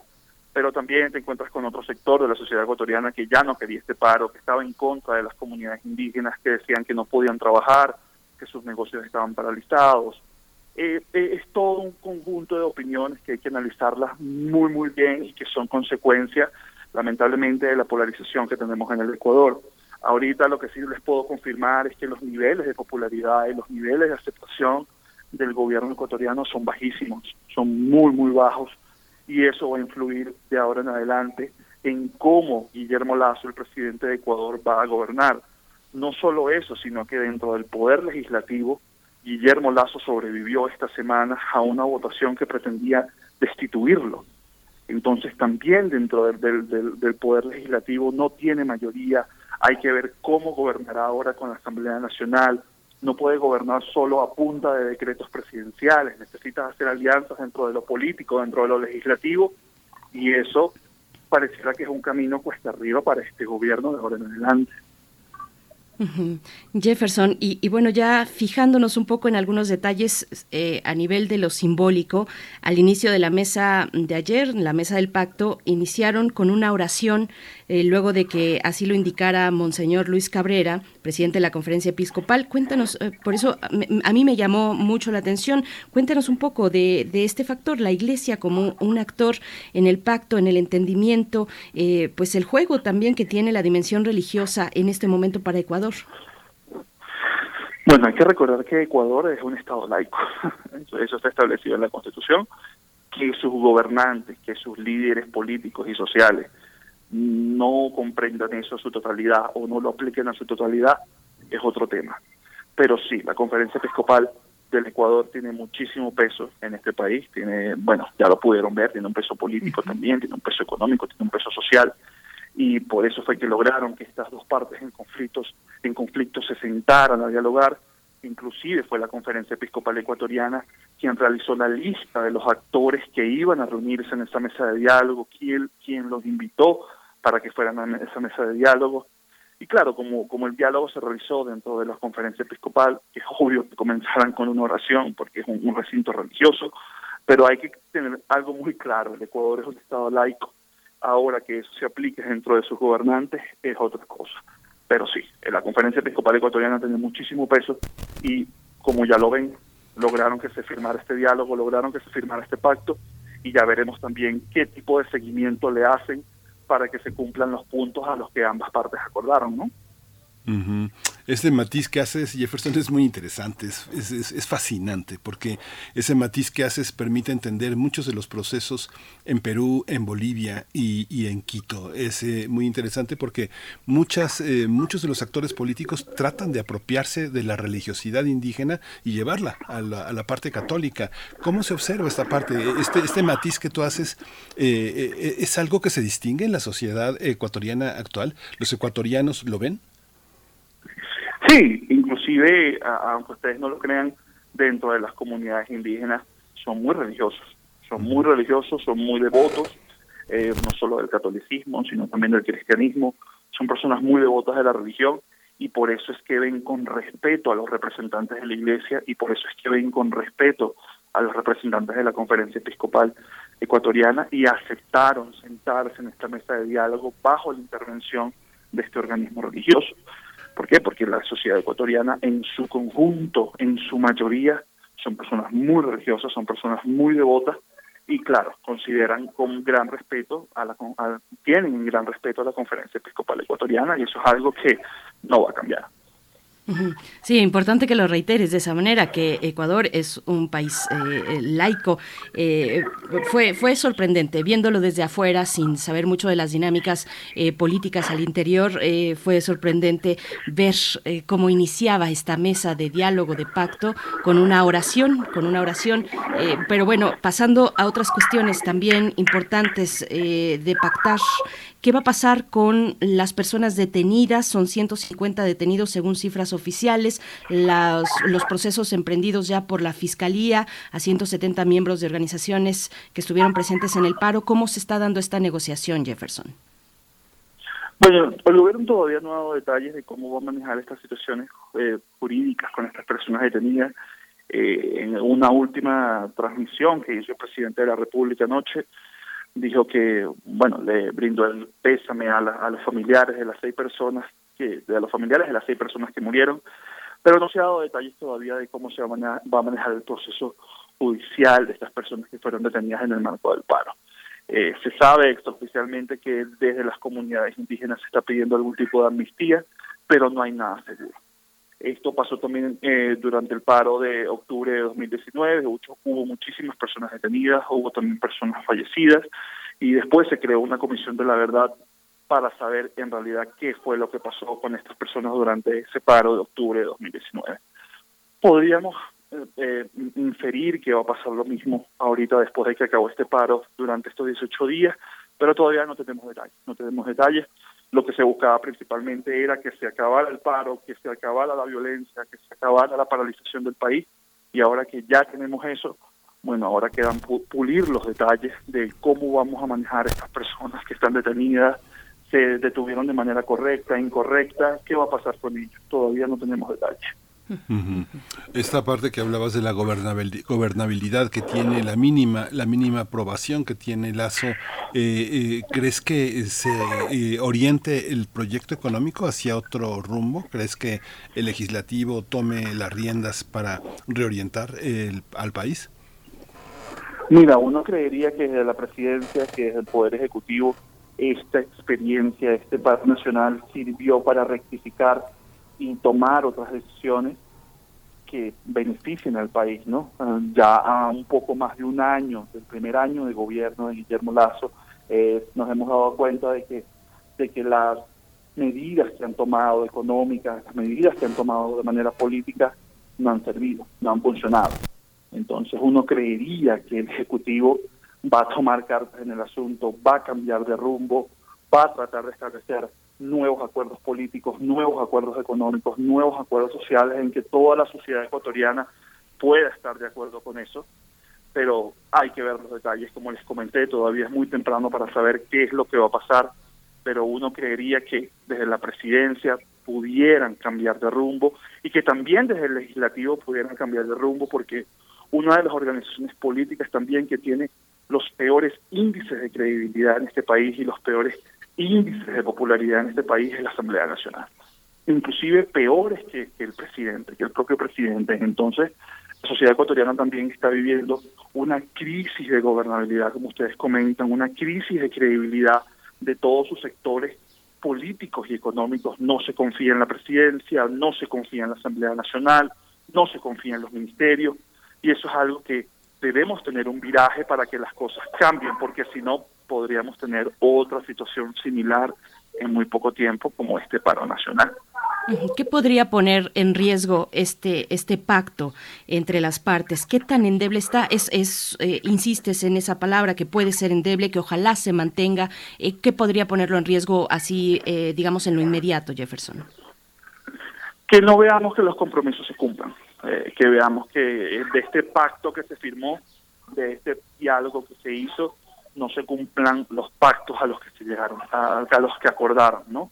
Entonces, si en el corto plazo no se cumplen esos, esos, esos, puntos, sí podríamos tener un escenario nuevamente en que haya manifestaciones, haya protestas, y bueno, eso nadie lo quiere en el país en este momento. Los medios de comunicación están soportando este proceso. La gente eh, eh, está volcada a los medios electrónicos hoy en el en, en Ecuador. ¿Cómo cómo es esta eh, relación entre medios electrónicos y prensa escrita, prensa impresa?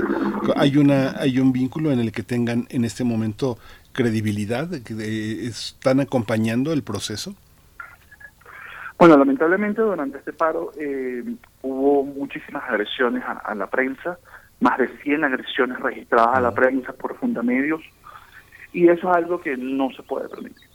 Yo como periodista, yo soy garante y soy defensor de la libertad de expresión y de la libertad de prensa y del, del trabajo y del ejercicio periodístico, y la sociedad no puede pretender que la prensa sea el enemigo lamentablemente ese discurso de que la prensa es el enemigo, esa retórica de que la prensa es el enemigo, se ha instalado en este país desde hace muchísimos años, no solo con el gobierno de Guillermo Lazo, sino también con el gobierno de Lenín Moreno, con el gobierno de Rafael Correa, donde la prensa es el enemigo y aquí se tildaba a la prensa de prensa corrupta, de todos los periodistas son corruptos, no dicen la verdad, y eso no es así, eso es mentira.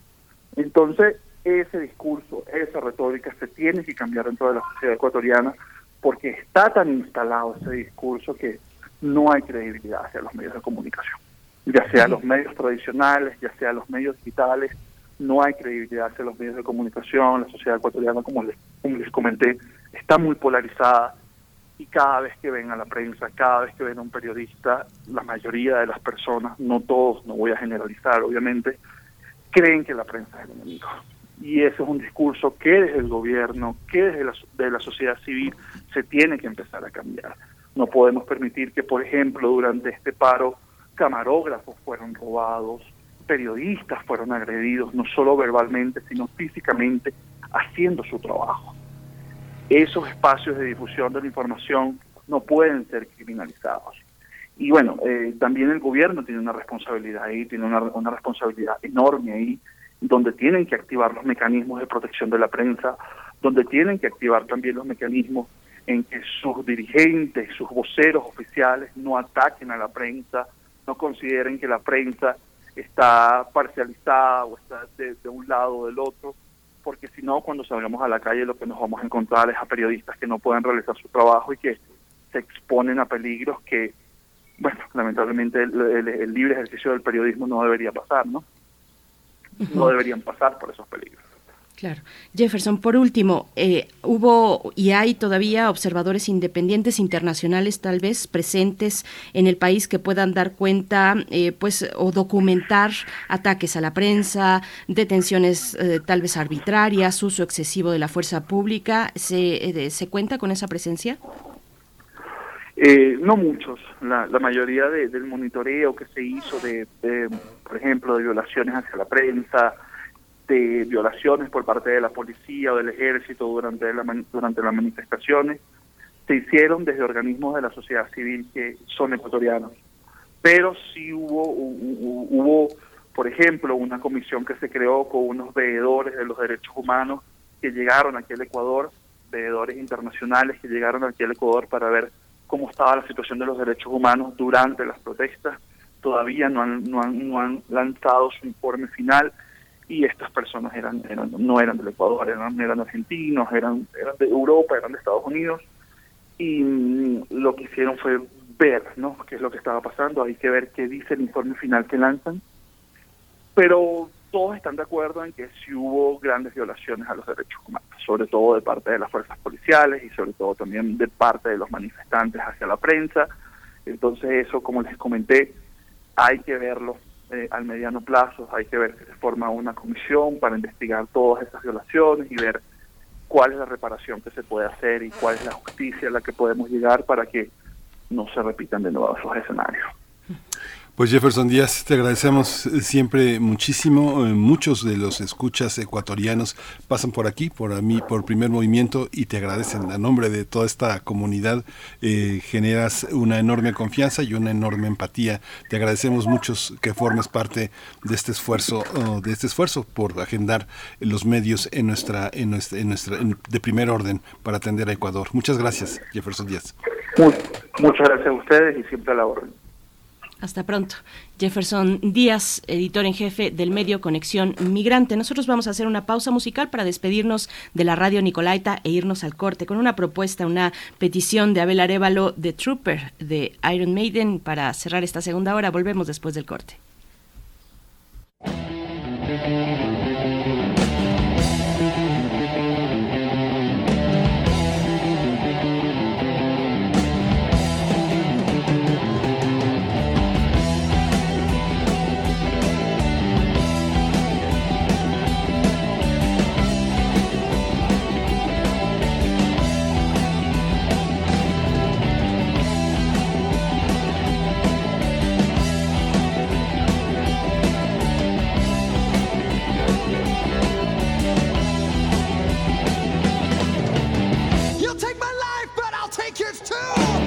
You fire musket, but I'll run you through. So when you're waiting for the next attack, you better stand, there's no turning back.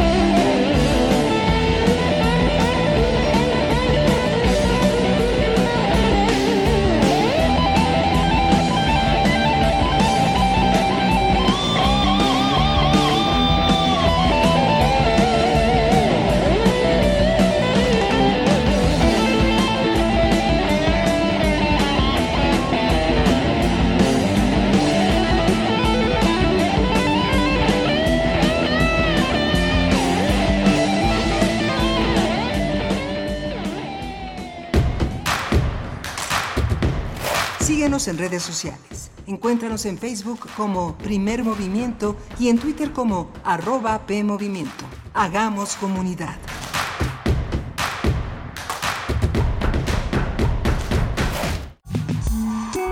Vamos a tomar las ondas con la misma energía con que tomamos las calles.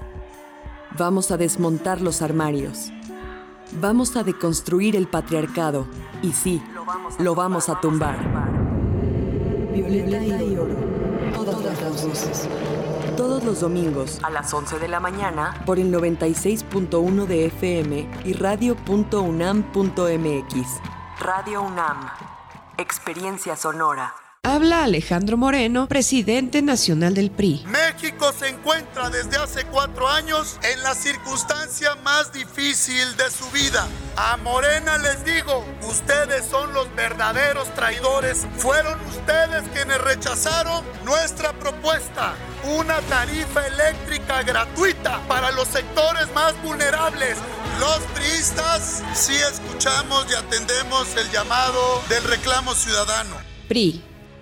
Mafioso, narco, cocinero, buchona, dealer, mula.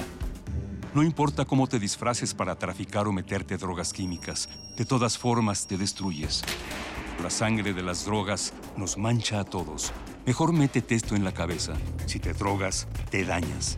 Si necesitas ayuda, llama a la línea de la vida, 800-911-2000. Para vivir feliz, no necesitas meterte en nada.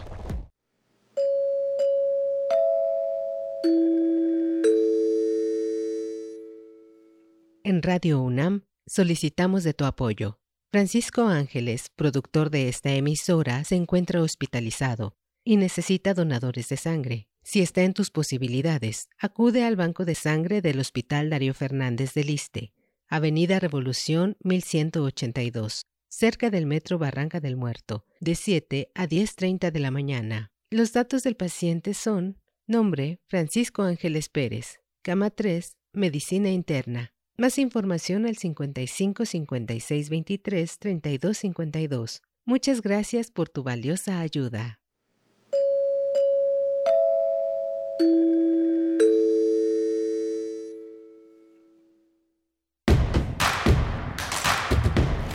Encuentra la música de primer movimiento día a día en el Spotify de Radio UNAM y agréganos a tus favoritos.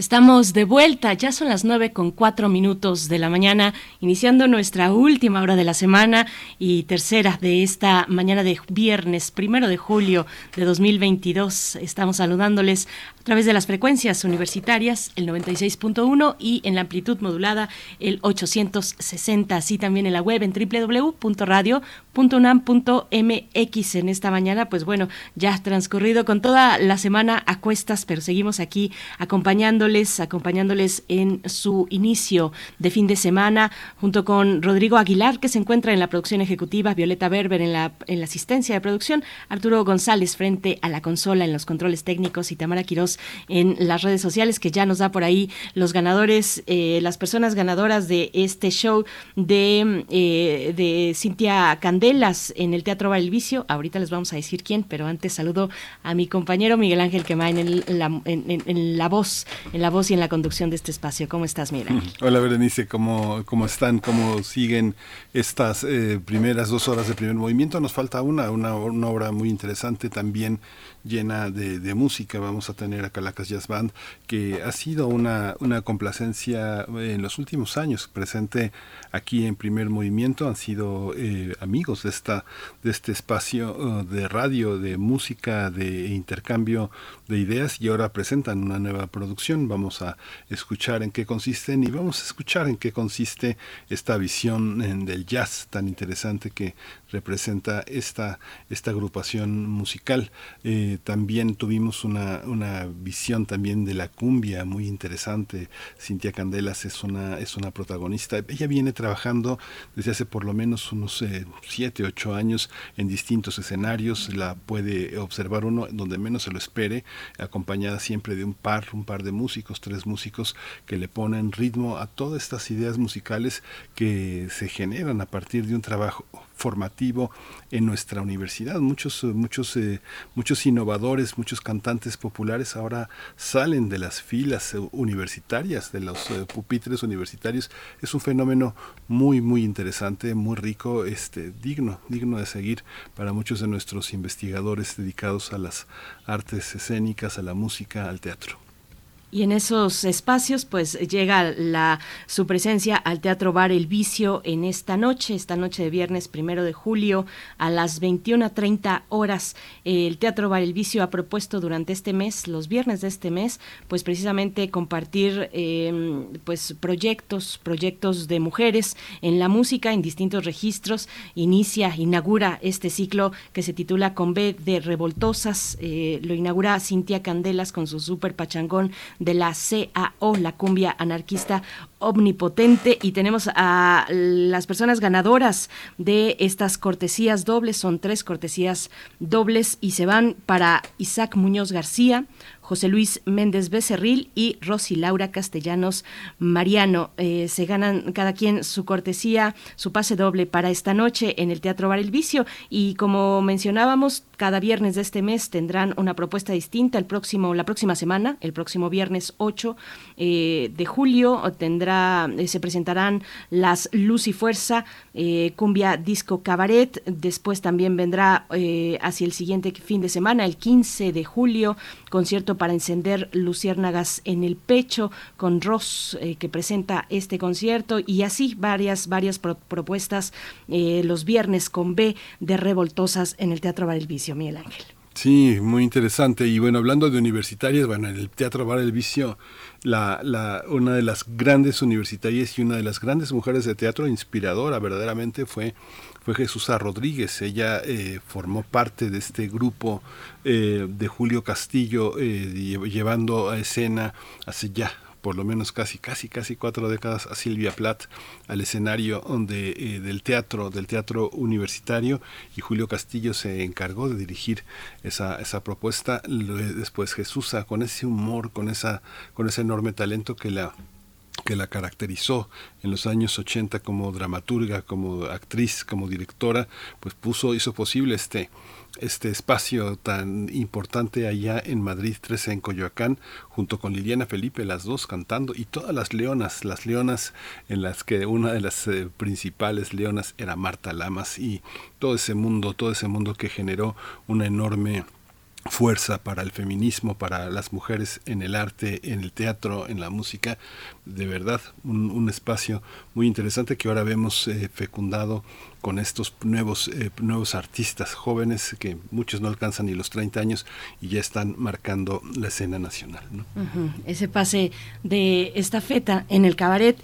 Y bueno, ya cerrando con, con este tema, también una invitación, una invitación, si ustedes son estudiantes universitarios de licenciatura en las ramas de la comunicación, de publicidad, de producción audiovisual, de carreras afines, ya sea en universidades públicas o privadas, estudiantes mexicanos, pues les invitamos a participar en la segunda edición del concurso El Poder de las Audiencias, organizado por el IFT, el Instituto Federal de Telecomunicaciones. Con este perfil pueden, eh, pues quienes tengan ese perfil, pueden participar, estudiantes universitarios de esas licenciaturas, eh, de universidades públicas o privadas, a participar a través de la realización de cápsulas de audio o video con duración entre, bueno, ya sea 30, 45 o 60 segundos.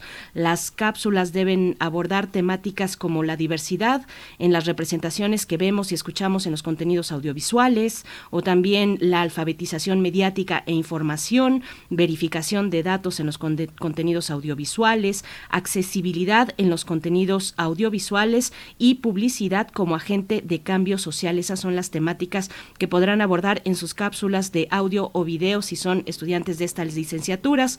Y bueno, el periodo de inscripción cierra el próximo 8 de julio.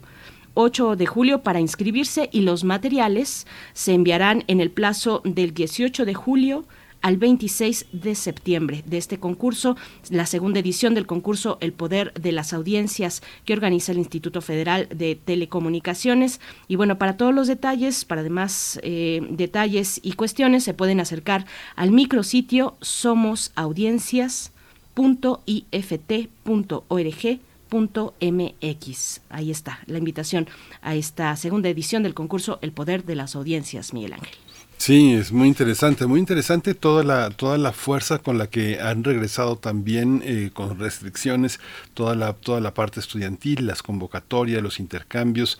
Eh, hasta esta semana fue eh, de alegría para muchos el posgrado, el posgrado de la UNAM ha tenido una una ha experimentado una serie de procesos muy muy interesantes con todo la pandemia, con todo y que se planea en el, el próximo la próxima eh, llegada en agosto eh, a espacios presenciales, la participación del mundo en la UNAM, de las grandes cantidades de estudiantes de escenarios eh, de Europa, de América Latina, Estados Unidos, que han elegido la UNAM como la posibilidad de superación, de investigación, de proponer proyectos es enorme, es enorme. El posgrado, pues felicidades, hay una, una gran, una gran eh, potencia en lo que va a venir en los próximos dos y cuatro años con las maestrías, los doctorados y los proyectos especiales. Felicidades a todos los que fueron seleccionados y que forman parte de esta, de esta visión de la UNAM, que es una visión totalmente ecuménica que en muchos países no se pueden, no pueden tener estos doctora, de procesos de doctorado de maestría con los temas que con los temas que han propuesto muchos de realidades latinoamericanas muchos muy cercanos a nuestros eh, problemas sociales pues va a ser va a ser una gran experiencia que vamos a ver fructificar pues en los próximos dos o cuatro años Berenice Sí, va a ser muy interesante esta experiencia, pues que ya se anuncia desde el posgrado, las personas que fueron aceptadas en el posgrado de la UNAM. Y bueno, antes de irnos con la poesía, eh, solamente reiterar este llamado que, eh, pues, este llamado solidario que les hemos hecho a ustedes, nuestras audiencias, para um, acercarse a la donación de sangre, eh, porque así lo requiere, así, pues, en estas condiciones de dificultad en la salud se encuentra nuestro compañero Paco Ángeles, Francisco Ángeles, está hospitalizado en el Hospital Darío Fernández y bueno, les estamos eh, eh, con esta petición eh, pues solidaria que se acerquen a donar sangre, todo tipo de sangre. De nuevo, las coordenadas, datos del paciente Francisco Ángeles Pérez, de 45 años, se encuentra en la cama 3 del Hospital Darío Fernández y de medicina interna se solicita todo tipo de sangre en el banco de sangre que se encuentra del lado de Barranca del Muerto. Ahí pueden, eh, pues, eh, si ustedes están en esa posibilidad, apoyarnos de esa manera. Nos tiene, pues, consternados y muy eh, pendientes el progreso de la salud de nuestro compañero Paco Ángeles. Así es que les reiteramos esa posibilidad, ese llamado solidario a que puedan donar sangre en ese, en el banco de sangre del Hospital Darío Fernández. Miguel Ángel. Y pues bueno, si estás listo, nos vamos con la poesía. Vámonos. Es hora de Poesía Necesaria. Hoy la poesía es de Miquea Sánchez. Miquea Sánchez es una activista, una poeta soque, una, una mujer que ha tenido en los últimos 10 eh, años una presencia creciente, una enorme presencia de respeto y ha sido una gran activista que ha convocado a que se escuche el soque. Uno de los propósitos es que se escuche el soque y que se escuche desde ese acento, de ese fino y hermoso acento oh, femenino.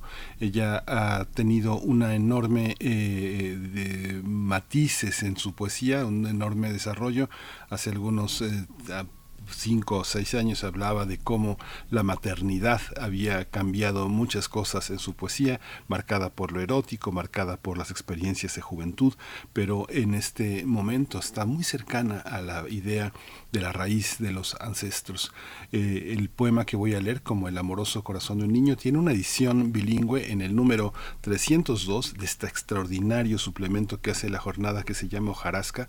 Es un suplemento mensual, ya más de 300 números, 300 esos números dirigidos por Hermann Bellinghausen, un científico, pero además un conocedor, un, un hombre de letras, un poeta también, un cronista, que hace posible que, estas, que, esta, que, esta, que este mundo indígena y, y campesino y del México profundo sea posible. Lo vamos a acompañar con la sexta vocal. La sexta vocal es una, eh, un conjunto compuesto por siete jóvenes que canta desde las lenguas soque y el español un espíritu rebelde. Ya lo van a oír, este, está inspirada en la cosmovisión de la cultura del pueblo para crear y componer canciones que participan de muchísimas eh, referencias. La sexta vocal se refiere al uso de la, es la sexta vocal del alfabeto soque. Así que la sexta vocal originaria de Ocotepec, Chiapas, va a sonar con Odemova, que es la, es un ska, un a, que forma parte de un álbum muy, muy lindo que se llama Sueño Soque o de Mabaksha. Así que ahí va, Miquea Sánchez con el amoroso corazón de un niño. No siempre debe florecer la venganza, dice mi abuelo. Mejor aguardar el tiempo de la tierra que con la lentitud del caracol del río va revelando sus malestares interiores. Ningún dolor sucede sin que Nazacopaj se lamente, ninguna lágrima cae sin que la señora del monte sufra un poco. No persigas la venganza, justicia de alas cortas. Más tarda en lanzarse el águila sobre la perdiz que el tiempo del cazador en disparar una bala. No persigas la justicia de tu corazón rencoroso, dice mi abuela. Aguarda, aguarda el ensanchamiento de las raíces de la ceiba para alcanzar la sabiduría. Aguarda los millones de pasos que necesita la hormiga hasta llegar a la cúspide del cerro. Aguarda, como aguarda el corazón de un niño hasta hacerse fuerte.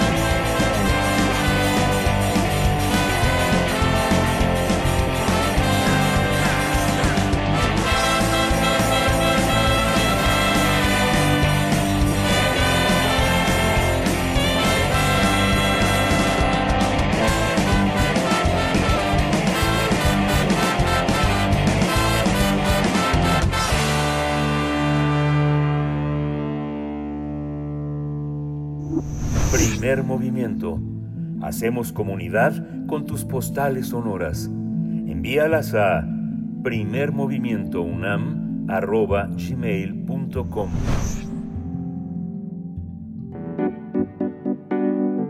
La mesa del día. Calaca Jazz Band es una agrupación que se caracteriza por la mezcla entre el género banda y el estilo hot jazz regional. Surgió a partir de un proyecto escolar y desde entonces ha logrado el reconocimiento en la escena musical. La banda está próxima a cumplir 15 años y se encuentra preparando su quinto disco. Mientras tanto, anoche lanzó el video de Sin ti, su primer sencillo y el primero de cuatro que se lanzarán en las próximas semanas antes de la llegada del nuevo álbum completo de esta agrupación. Sin ti mezcla varios géneros musicales, entre ellos el jazz manuch, el bolero y el danzón, donde la banda fusiona orgánicamente categorías musicales alejadas entre sí, pero que convergen para crear un sonido único, grasoso y duro, que da identidad a esta canción. Calacas Jazz Band ha grabado cuatro álbumes y se, se, han presentado en los más importantes festivales de su género, como el Festival Internacional de Jazz, el Festival Internacional All In Jazz o el Magic Jazz Night. También se han presentado en otros foros en la, en la Ciudad de México, como el Teatro Esperanza Iris, el Teatro de la Ciudad, el Lunario, el Zócalo, el Foro del Tejedor, donde se presentarán justamente el próximo sábado 16 de julio a las 8 de la noche. Pues vamos a conversar esta mañana con integrantes de esta agrupación musical que se encuentra grabando su nuevo disco. Nos acompañan, por mi parte presento a Cristian Merino, bajista y líder de esta banda Calacas Jazz Band. ¿Cómo estás, Cristian Merino? Bienvenido a Primer Movimiento, como siempre. Es un gusto porque ustedes son de casa. ¿Cómo estás? Hola, ¿qué tal? Pues buenos días, muchas gracias. Nada más, pues soy, soy y guitarrista. Banjista, perfecto. Así es. Muchas gracias. Gracias, Cristian Merino. También está Luis Felipe Ferra. Él es director del video Sin Ti de Calaca Jazz Band. Buenos días, eh, Luis Felipe. Bienvenido a Primer Movimiento. Hola, buenos días, Miguel Ángel. Buenos días, Berenice. Buenos días a todos. Gracias, Luis Felipe. Pues bienvenidos ambos. Cuéntenos, por favor. Eh, acaban el día de ayer, el día de ayer, pues ya está en las plataformas como YouTube, por ejemplo. Está ahí, se puede ver el video, este video de eh, la canción Sin ti. Cuéntenos un poco cómo llegan 15 años, 15 años ya de vida de Calacas Jazz Band, eh, Cristian Merino. Recuérdanos un poco de los orígenes de esta banda, Claro. de, de cómo, de cómo surgió y cómo fueron caminando a lo largo de estos años. Claro, pues la verdad fue, fue pues una casualidad ¿no? de la vida. Nos encontramos en, la escuela de música, nos llegó una partitura, tuvimos que eh, presentar un examen y pues, nos reunimos para, para pues, revisar esa partitura que teníamos. Se hizo el ensamble y pues a partir de ahí nos gustó lo que, habíamos hecho y comenzamos a, tocar, a estudiar el género, a empaparnos de, de- de todo eso, del Dixieland, del swing, del foxtrot, de toda esa música de, de hace algunos añitos. Y la verdad es que nos, nos fue gustando mucho el proceso, ¿no? Comenzamos tocando los estándares de jazz, estuvimos tocando en las calles, en los parques, afuera de museos, y pues poco a poco se fue como eh, consolidando el, el- el proyecto. Y pues bueno, ya eh, después de cuatro o cinco añitos empezamos a hacer música original y pues ahorita ya llevamos eh, cuatro discos, bueno, ya vamos por el quinto disco y pues ya haciendo música original y mezclándola con, con géneros musicales eh, tradicionales, ¿no? Como pronto tenemos mariachi, eh, un poquito de banda, de danzón, pues mezclas o fusiones que, que podrían eh, sonar raras, ¿no?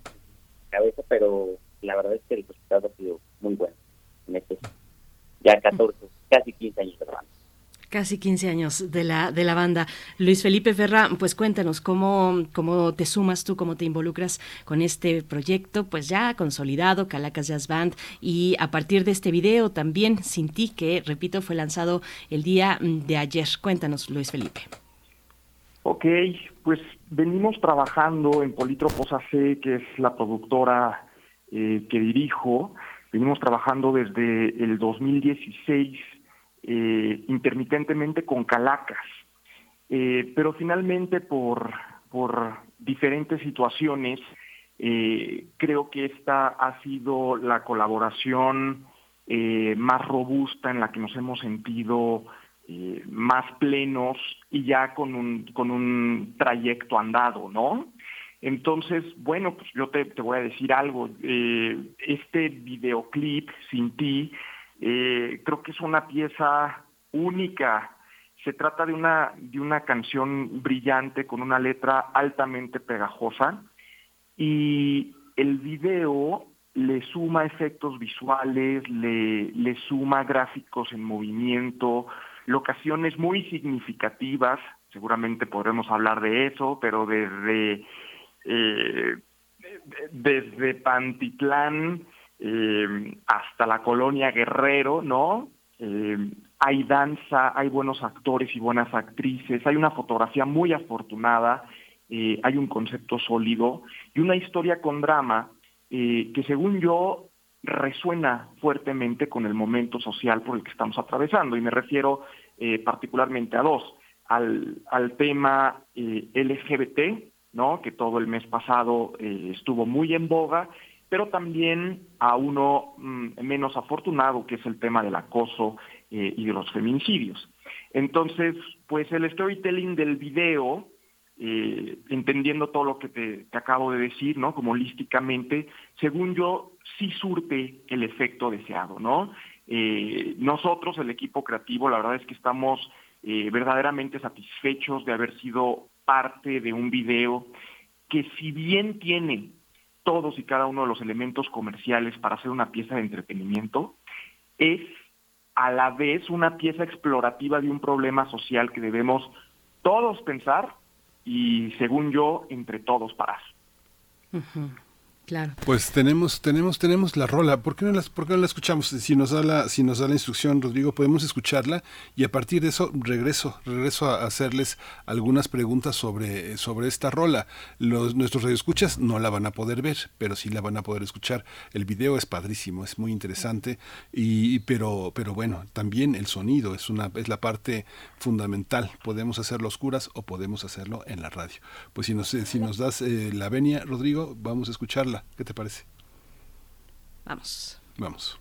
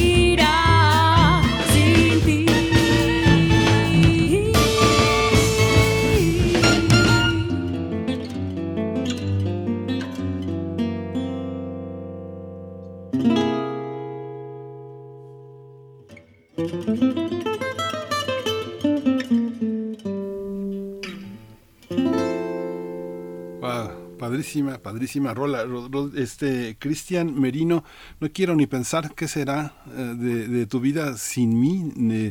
La vida sigue igual sin ti. Una- un, un empoderamiento distinto. ¿Cómo llegaron a esto? eh? Pues mira, es un, habla de un poquito de esas historias de pues de, de desamor, ¿no? De, de esas frases que se llegan a decir en, en ciertos momentos. Y, eh, pues bueno, en la parte musical, ¿no?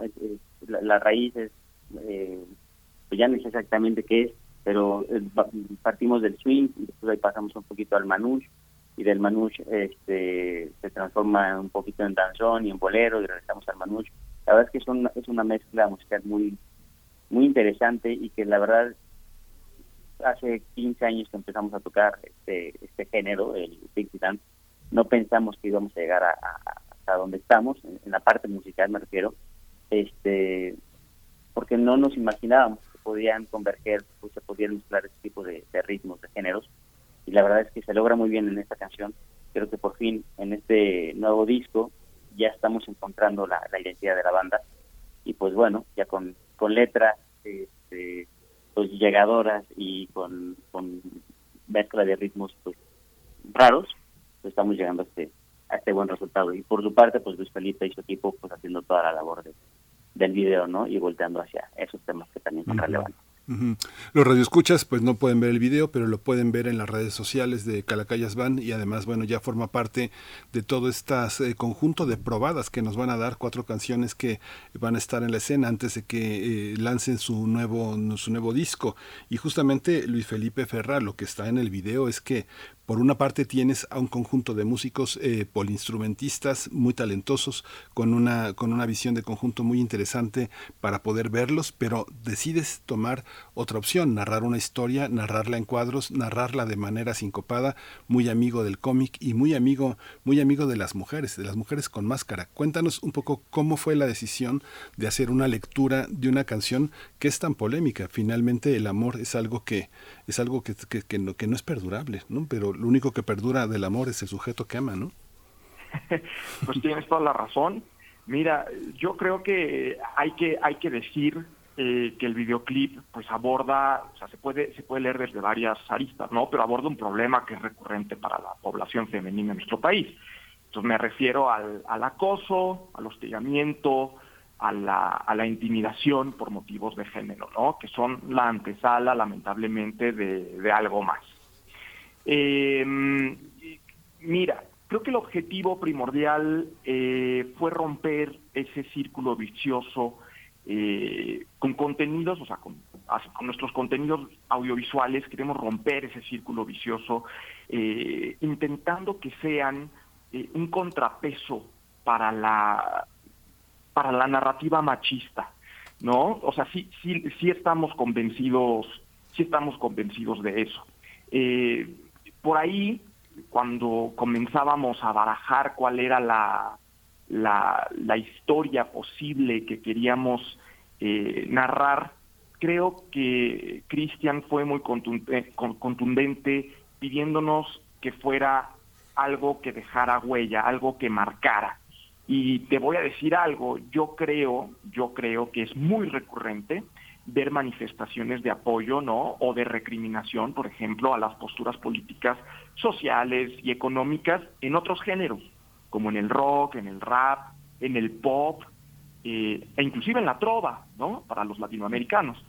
Pero pocas, son poquísimas las veces que hemos presenciado discursos de esta naturaleza en el ámbito del jazz mexicano. Entonces, eh, pues creo que Calacas Jazz Band da un salto que para mi gusto es crucial. Sobre todo, sobre todo de cara a, a una audiencia eh, que comienza a dejar de ser de nicho para ya transformarse en un público comercial, ¿eh? y lo menciono por el por el poder de convocatoria cada vez mayor que tiene el grupo. Pero mira, más allá de eso, eh, por el hecho de que una banda eh, en algún punto de su trayectoria necesita evidenciar quién es, en qué cree y cómo impacta en su contexto, ¿no? Y eso guarda relación directa con, con la madurez del, del proyecto. Entonces, en ese sentido, estamos eh, verdaderamente contentos, Miguel Ángel y Berenice.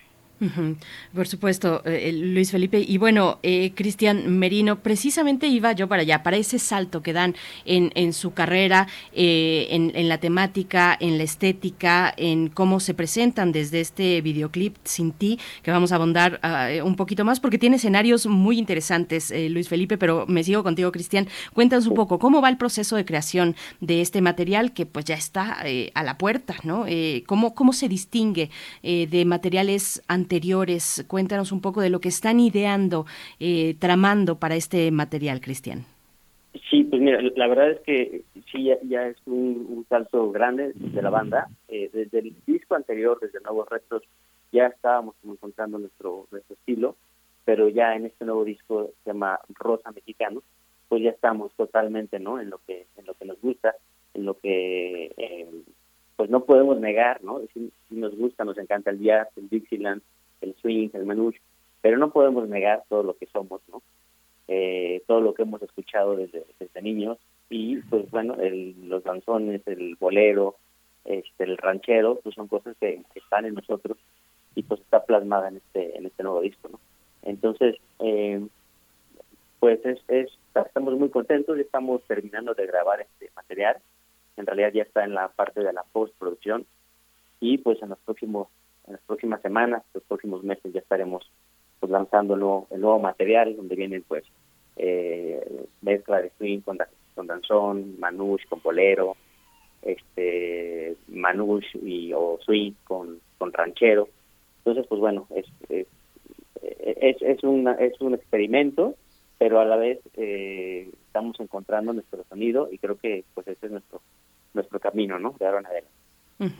Eh, Luis Felipe, es un, es un video crudo, eh, es rico también en narrativas visuales, eh, en, en lo que recupera simbólicamente también en las luchas distintas que, que pues están tan vigentes, Luis Felipe, y hay escenarios de la periferia urbana, hay una composición muy interesante de escenarios, ¿no? De nuevo con una historia vigente, con elementos además de la lucha libre. Háblanos pues de esta parte de las, de las locaciones, aparece como, escenario central la Arena San Juan de Pantitlán. Eh, cuéntanos un poquito, pues, esta parte, estas otras, estos otros elementos, además de eh, el, discursivo, ¿no? El discursivo y el simbólico, pues todos estos elementos que acompañan al, videoclip de Sinti, que, que repito, pues es muy rico, igualmente crudo, ¿no?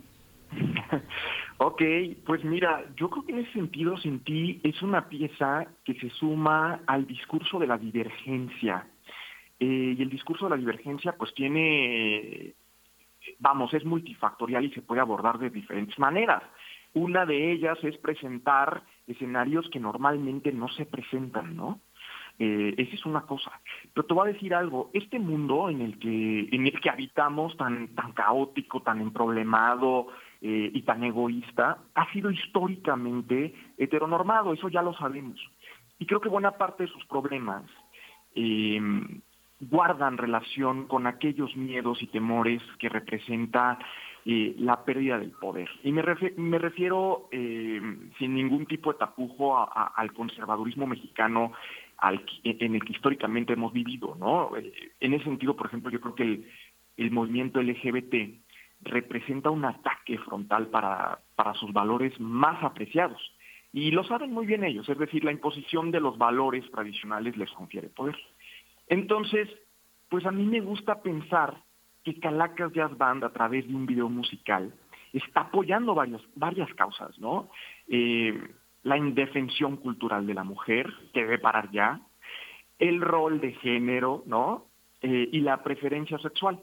Entonces, vamos a decirlo así, en pocas palabras, Juana, que es nuestra protagonista, decide en contra del status quo en todo momento, ¿no? Es abiertamente lesbiana, es pobre, le gusta un deporte en buena medida cooptado por los hombres y además, y esto es bien importante, no se amilana con la presencia masculina. Entonces, yo creo que presentar eh, locaciones, contextos distintos, contextos de realidad, eh, la- lo recibe muy bien eh, la audiencia, que creo que mm, ya estamos tan acostumbrados a ver tanta ficción por ahí, que de pronto una dosis de realidad, eh, un choque de verdad, sí espabila y sí despierta. Claro. Sí, lo, des- lo describes eh, padrísimo, Luis Felipe Ferra, porque además la lectura del video es una lectura, es tan corto y al mismo, son cinco minutos, pero al mismo tiempo es tan propositivo cinematográficamente, rompe con tantos esquemas, las tomas, los encuadres son eh, muy interesantes, la estética del cómic, muchos lugares comunes que están prácticamente desmantelados. Hay una, yo no sé, en realidad desconozco cuál es la relación que tú tienes con la banda, pero me parece que es una mirada muy interesante sobre ellos. Yo creo que es una también es una es una es una manera de trabajar con un conjunto de músicos que tienen la oportunidad de ver, de mirarse en el, en el ojo de un cineasta. ¿Cómo, cómo ha sido esta interacción, eh, Luis Felipe? Híjole, pues ya llevamos mucho tiempo, eh, digamos que cubriendo el mundo del jazz en México y en ese sentido, Calacas, eh, si lo lleváramos al terreno deportivo, es un jugador protagonista, ¿no? O sea, de- de- definitivamente, y no es porque no es porque estemos hablando hoy de ellos ni, ni muchísimo menos, es que una banda cumpla eh, o esté cercana a cumplir 15 años y sea además independiente en, en un nicho como el como el de la ecología del jazz mexicano, pues me parece me parece ina- inaudito en un sentido positivo. Normalmente las bandas eh, duraban eh, no estoy bromeando, duraban tres toquines, ¿no? O sea, eso era lo que duraba normalmente una, una banda de jazz en el, en el horizonte musical, los que, los que brillaban eh, mucho, a lo mejor llegaban a los cinco años, en realidad eh, son excepcionales, no son la norma los que logran una trayectoria como la de Calacas. Entonces, pues primero hay que decir que, que Cristian y yo nos hemos convertido en buenos amigos, ha seguido nuestra trayectoria, nosotros hemos seguido la suya. Yo creo que esa compenetración se nota a leguas en lo que estamos, en lo que estamos intentando decir, ¿no? Y sobre todo eh, agradecer, insisto, eh, la oportunidad de poder decir algo. ¿Y a qué me refiero con esto? Vuelvo al punto anterior. Eh, yo sí creo que el silencio eh, de los músicos de jazz respecto a su contexto dice mucho. O sea, dice mucho, es decir, el silencio también es una postura, ¿no? Y todos aquellos músicos de jazz que no hablan y que no se manifiestan, le están diciendo a la sociedad un montón con su silencio. Entonces, bueno, termino, termino el comentario diciendo que Calacas Jazz Band entiende que tanto el artista como, como el arte sí tienen una responsabilidad con la sociedad en la que comparten hábitat, ¿no? Y yo siento que ellos están poniendo manos a la obra con este pronunciamiento hecho videoclip. Aquí hay una, hay una parte también, eh, Cristian, que es muy interesante porque finalmente ustedes empezaron con una enorme hambre de, eh, de- de poner sobre la escena sus conocimientos musicales y su capacidad, su ecumenismo, su capacidad interpretativa. ¿Cómo seguir sonando como Calacas Jazz Band eh, a, pas- a pesar del paso del tiempo? Yo creo que ese es el gran dilema de las grandes bandas, de las grandes bandas de todos los tiempos. ¿Cómo seguir siendo los Rolling Stones? ¿Cómo seguir siendo Leonard Cohen eh, sin, sin traicionarse y sin obedecer al éxito, al, reconocimiento y a lo que pide la gente? A veces lo que pide la gente no tiene nada que ver con lo que eh, las bandas son, a pesar de que las siguen y son sus fans. Claro, pues creo que tiene que ver muchísimo con, pues el, el conocerse, el respetar lo que, lo que lo que somos, lo que hacemos y, pues bueno, simplemente no dejarnos llevar por, por lo que por lo que está en boga, por lo que está sucediendo, simplemente pues ser fieles a nuestro a nuestro arte, a lo que a lo que hacemos. Eh, esta banda inició como como, como un casi casi eh, un evento fortuito pero pues nos fuimos enamorando del género y eso es lo que nos creo que eso es lo que nos, nos hace estar exigentes y, y- y tener las ganas de seguir haciéndolo, ¿no? Como eh, entendiendo que vamos evolucionando y aceptando eso, ¿no? No, no, no cerrándonos a que nada más vamos a tocar Dixieland y que no vamos a tocar otro género, sino que pues podemos eh, fusionar y podemos seguir evolucionando con, con el tiempo y pues bueno, pues, es inevitable, los años van pasando y la manera de pensar de todos pues va cambiando, los integrantes van van saliendo y van regresando, entonces pues nos vamos adaptando al tiempo, pero pues sin hacerle caso a, a la, a lo que está de moda, ¿no? Y pues, eh, pues nos, nos gusta el jazz, nos gusta este género y pues entendemos cómo, cómo está la industria aquí en, en nuestro país y pues bueno, pues decidimos entrarle con todo y, y, este, y pues serle fiel a nuestros principios musicales, ¿no? Eh, Se refiere a los principios musicales. ¿Cómo está la cuestión, Cristian Merino? Me sigo con esta parte contigo, eh, con, la cuestión con, con los públicos, ¿no? Hay públicos que son eh, públicos de jazz muy fieles, muy exigentes también, y otros públicos que tal vez se van a sentir, otros nuevos públicos que tal vez se sienten atraídos por las fusiones, precisamente por algún punto específico de alguna mezcla que ustedes logren alcanzar. ¿cómo, ¿Cómo es esta parte, esta interacción? Digamos, a partir de, de ello, de pensar en los públicos, también es pensar en los recintos y en los espacios que dan recepción al, jazz mexicano. Cuéntanos un poco a lo largo de estos 15 años cómo se ven esos, eh, esos dos parámetros, los espacios para el jazz y, bueno, hablando de recintos y también de festivales, pero también el público que va acompañando, que va poniendo o distancia o cercanía con la propuesta de Calacas Jazz Band, eh, Cristian. Pues mira, eh, primero respecto a los espacios, eh, cada vez se van abriendo más, más lugares, pero pues siguen siendo insuficientes, ¿no? Eh, la, la verdad es que son pocos los lugares aquí, aquí en la Ciudad de México son pocos los lugares que donde se toca ya, pues en el interior de la, de la República pues son muchos. Entonces, eh, pues hay que abrir espacio. Uno, eh, nosotros le hemos apostado mucho a la producción de eventos, eh, este, y pues eh, pues solventarlo nosotros porque eh, los espacios son, son muy reducidos no en cuanto a festivales pues sí hay hay muchos también pero eh, pues a veces pareciera que son los mismos de siempre no siempre se invitan a los músicos a veces eh, este, pues no hay tanta apertura a, los- a las nuevas bandas. Y en cuanto al público pues el público tenemos tenemos de todo no hay gente que les gusta este que son totalmente puristas pero sí les gusta como nuestra primera etapa de la banda y hay gente que le pues que es más abierta que sí está abierta a las a las fusiones no a las mezclas y pues siguen. Tenemos eh, públicos desde los cinco años hasta los 70, 80 años o sea nuestros nuestros conciertos pues hay gente pues, de todas las edades.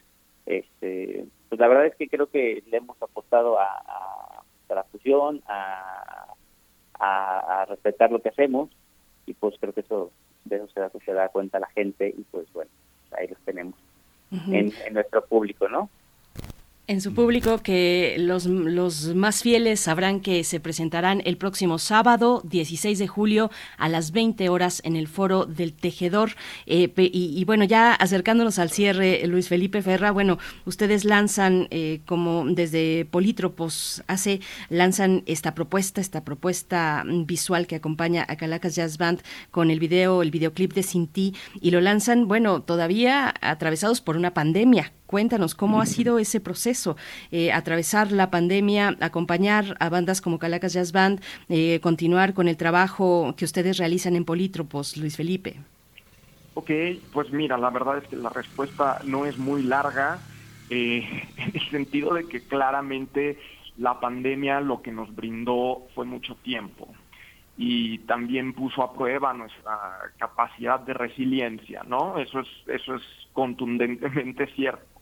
Eh, ni había tanto dinero, porque la economía estaba estancada. Ustedes bien saben que eh, el rubro de la música, dentro de todo el entretenimiento, fue uno de los más golpeados. Después veremos que también es uno de los más beneficiados por el tema del streaming, pero eso digamos más a nivel industria, pero viviéndolo en carne propia, los músicos de buenas a primeras se quedaron eh, sin posibilidad de hacer sesiones en vivo. Que si ustedes, eh, o para el público que no lo sabe, bueno, pues en, en- en el actual modelo ¿no? de consumo musical, de donde más sacan eh, eh, su- sus ingresos pecuniarios, digamos, los músicos, pues es de ahí, ¿no? Es, es de las tocadas. Entonces, sí se atravesó la pandemia eh, como un problema, pero afortunadamente no solamente era un problema de nuestro nicho, sino era un problema eh, global. Y entonces tuvimos que eh, hacer de tripas corazón, como se dice, y, y, insisto, recurrir a la paciencia, ¿no?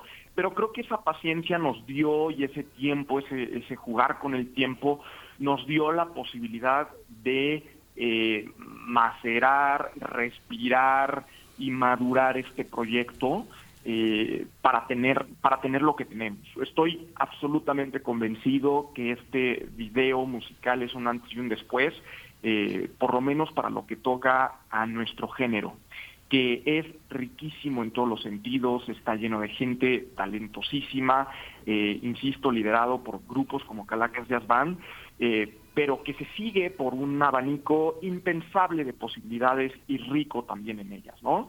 Eh, entonces, bueno, pues creo que dentro de lo malo eh, tuvimos la gran fortuna de, de contar con un factor que normalmente no está dentro de la ecuación, que es el tiempo. Y yo le agradezco a Cristian, eh, me acuerdo que ya hacia el último, hacia la última parte de, de la, ¿no? La última etapa, me decía Cristian, es que ya se entiende, ya se entiende, ya no necesitamos filmar más. Y le decía a Cristian, no, por favor, tenemos que filmar esa escena en el bar. Y finalmente la filmamos y finalmente creo que sin esa escena no se entiende eh, o no se entendería con toda la agudeza y toda la fuerza con la que se termina entendiendo el video. Pues eh, felicidades por esta mancuerna. Luis Felipe Ferra dirige Sin ti, eh, la produce Valeria Estefan. El talento, las actrices son Yaxiri Borges, eh, María Hidalgo como Lupe, Hércules es el entrenador. El guion es de Luis Felipe Ferra y de Raúl Salgado. La dirección de fotografía de Diego Vargas. Vale mucho la pena tener este presente todo este conjunto de talentos que hacen posible una mirada muy interesante. Va a ser, va a ser una bandera para mucha gente. Ojalá tengan muchísimo éxito. Cristian Merino, bajista, banjista, líder de la banda Calacas Jazz Band. Muchas gracias. Buenas, buenos días. Muchísimas gracias por la invitación. Gracias. Luis Felipe Ferra, director del video Sin Ti de Calacas Jazz Band. Mucho éxito. Muchas gracias por estar con nosotros.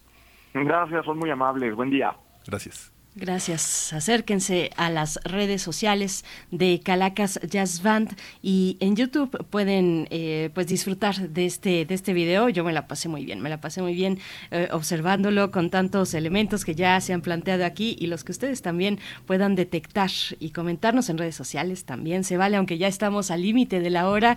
Estamos eh, ya también con el tiempo para irnos a una propuesta, una recomendación, bueno, una petición musical de Miguel Paulín que nos dice, estimados amigos de Primer Movimiento, les recomiendo el siguiente track para ir calentando motores. Return to Us de Arbat es lo que vamos a escuchar para el cierre de esta emisión de Primer Movimiento. Excelente fin de semana para todos ustedes. Gracias a todo el equipo. Nosotros volvemos el próximo lunes a las 7 de la mañana y pues gracias Miguel Ángel. Nos vamos ya a un descanso ya el de fin de lunes de semana. vacaciones universitarias.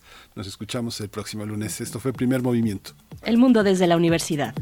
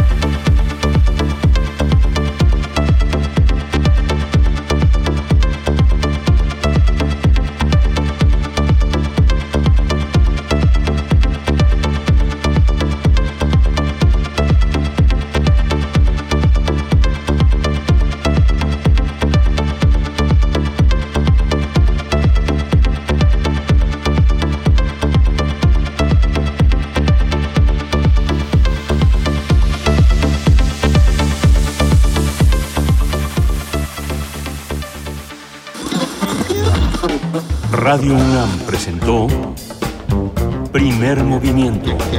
El mundo desde la universidad. Con Berenice Camacho y Miguel Ángel Gemain en la conducción. Rodrigo Aguilar y Violeta Berber, producción. Antonio Quijano y Patricia Zavala, noticias. Miriam Trejo, coordinación de invitados. Tamara Quirós, redes sociales. Arturo González, operación técnica. Locución, Tessa Uribe y Juan Staca. Quédate en sintonía con Radio UNAM. Experiencia sonora.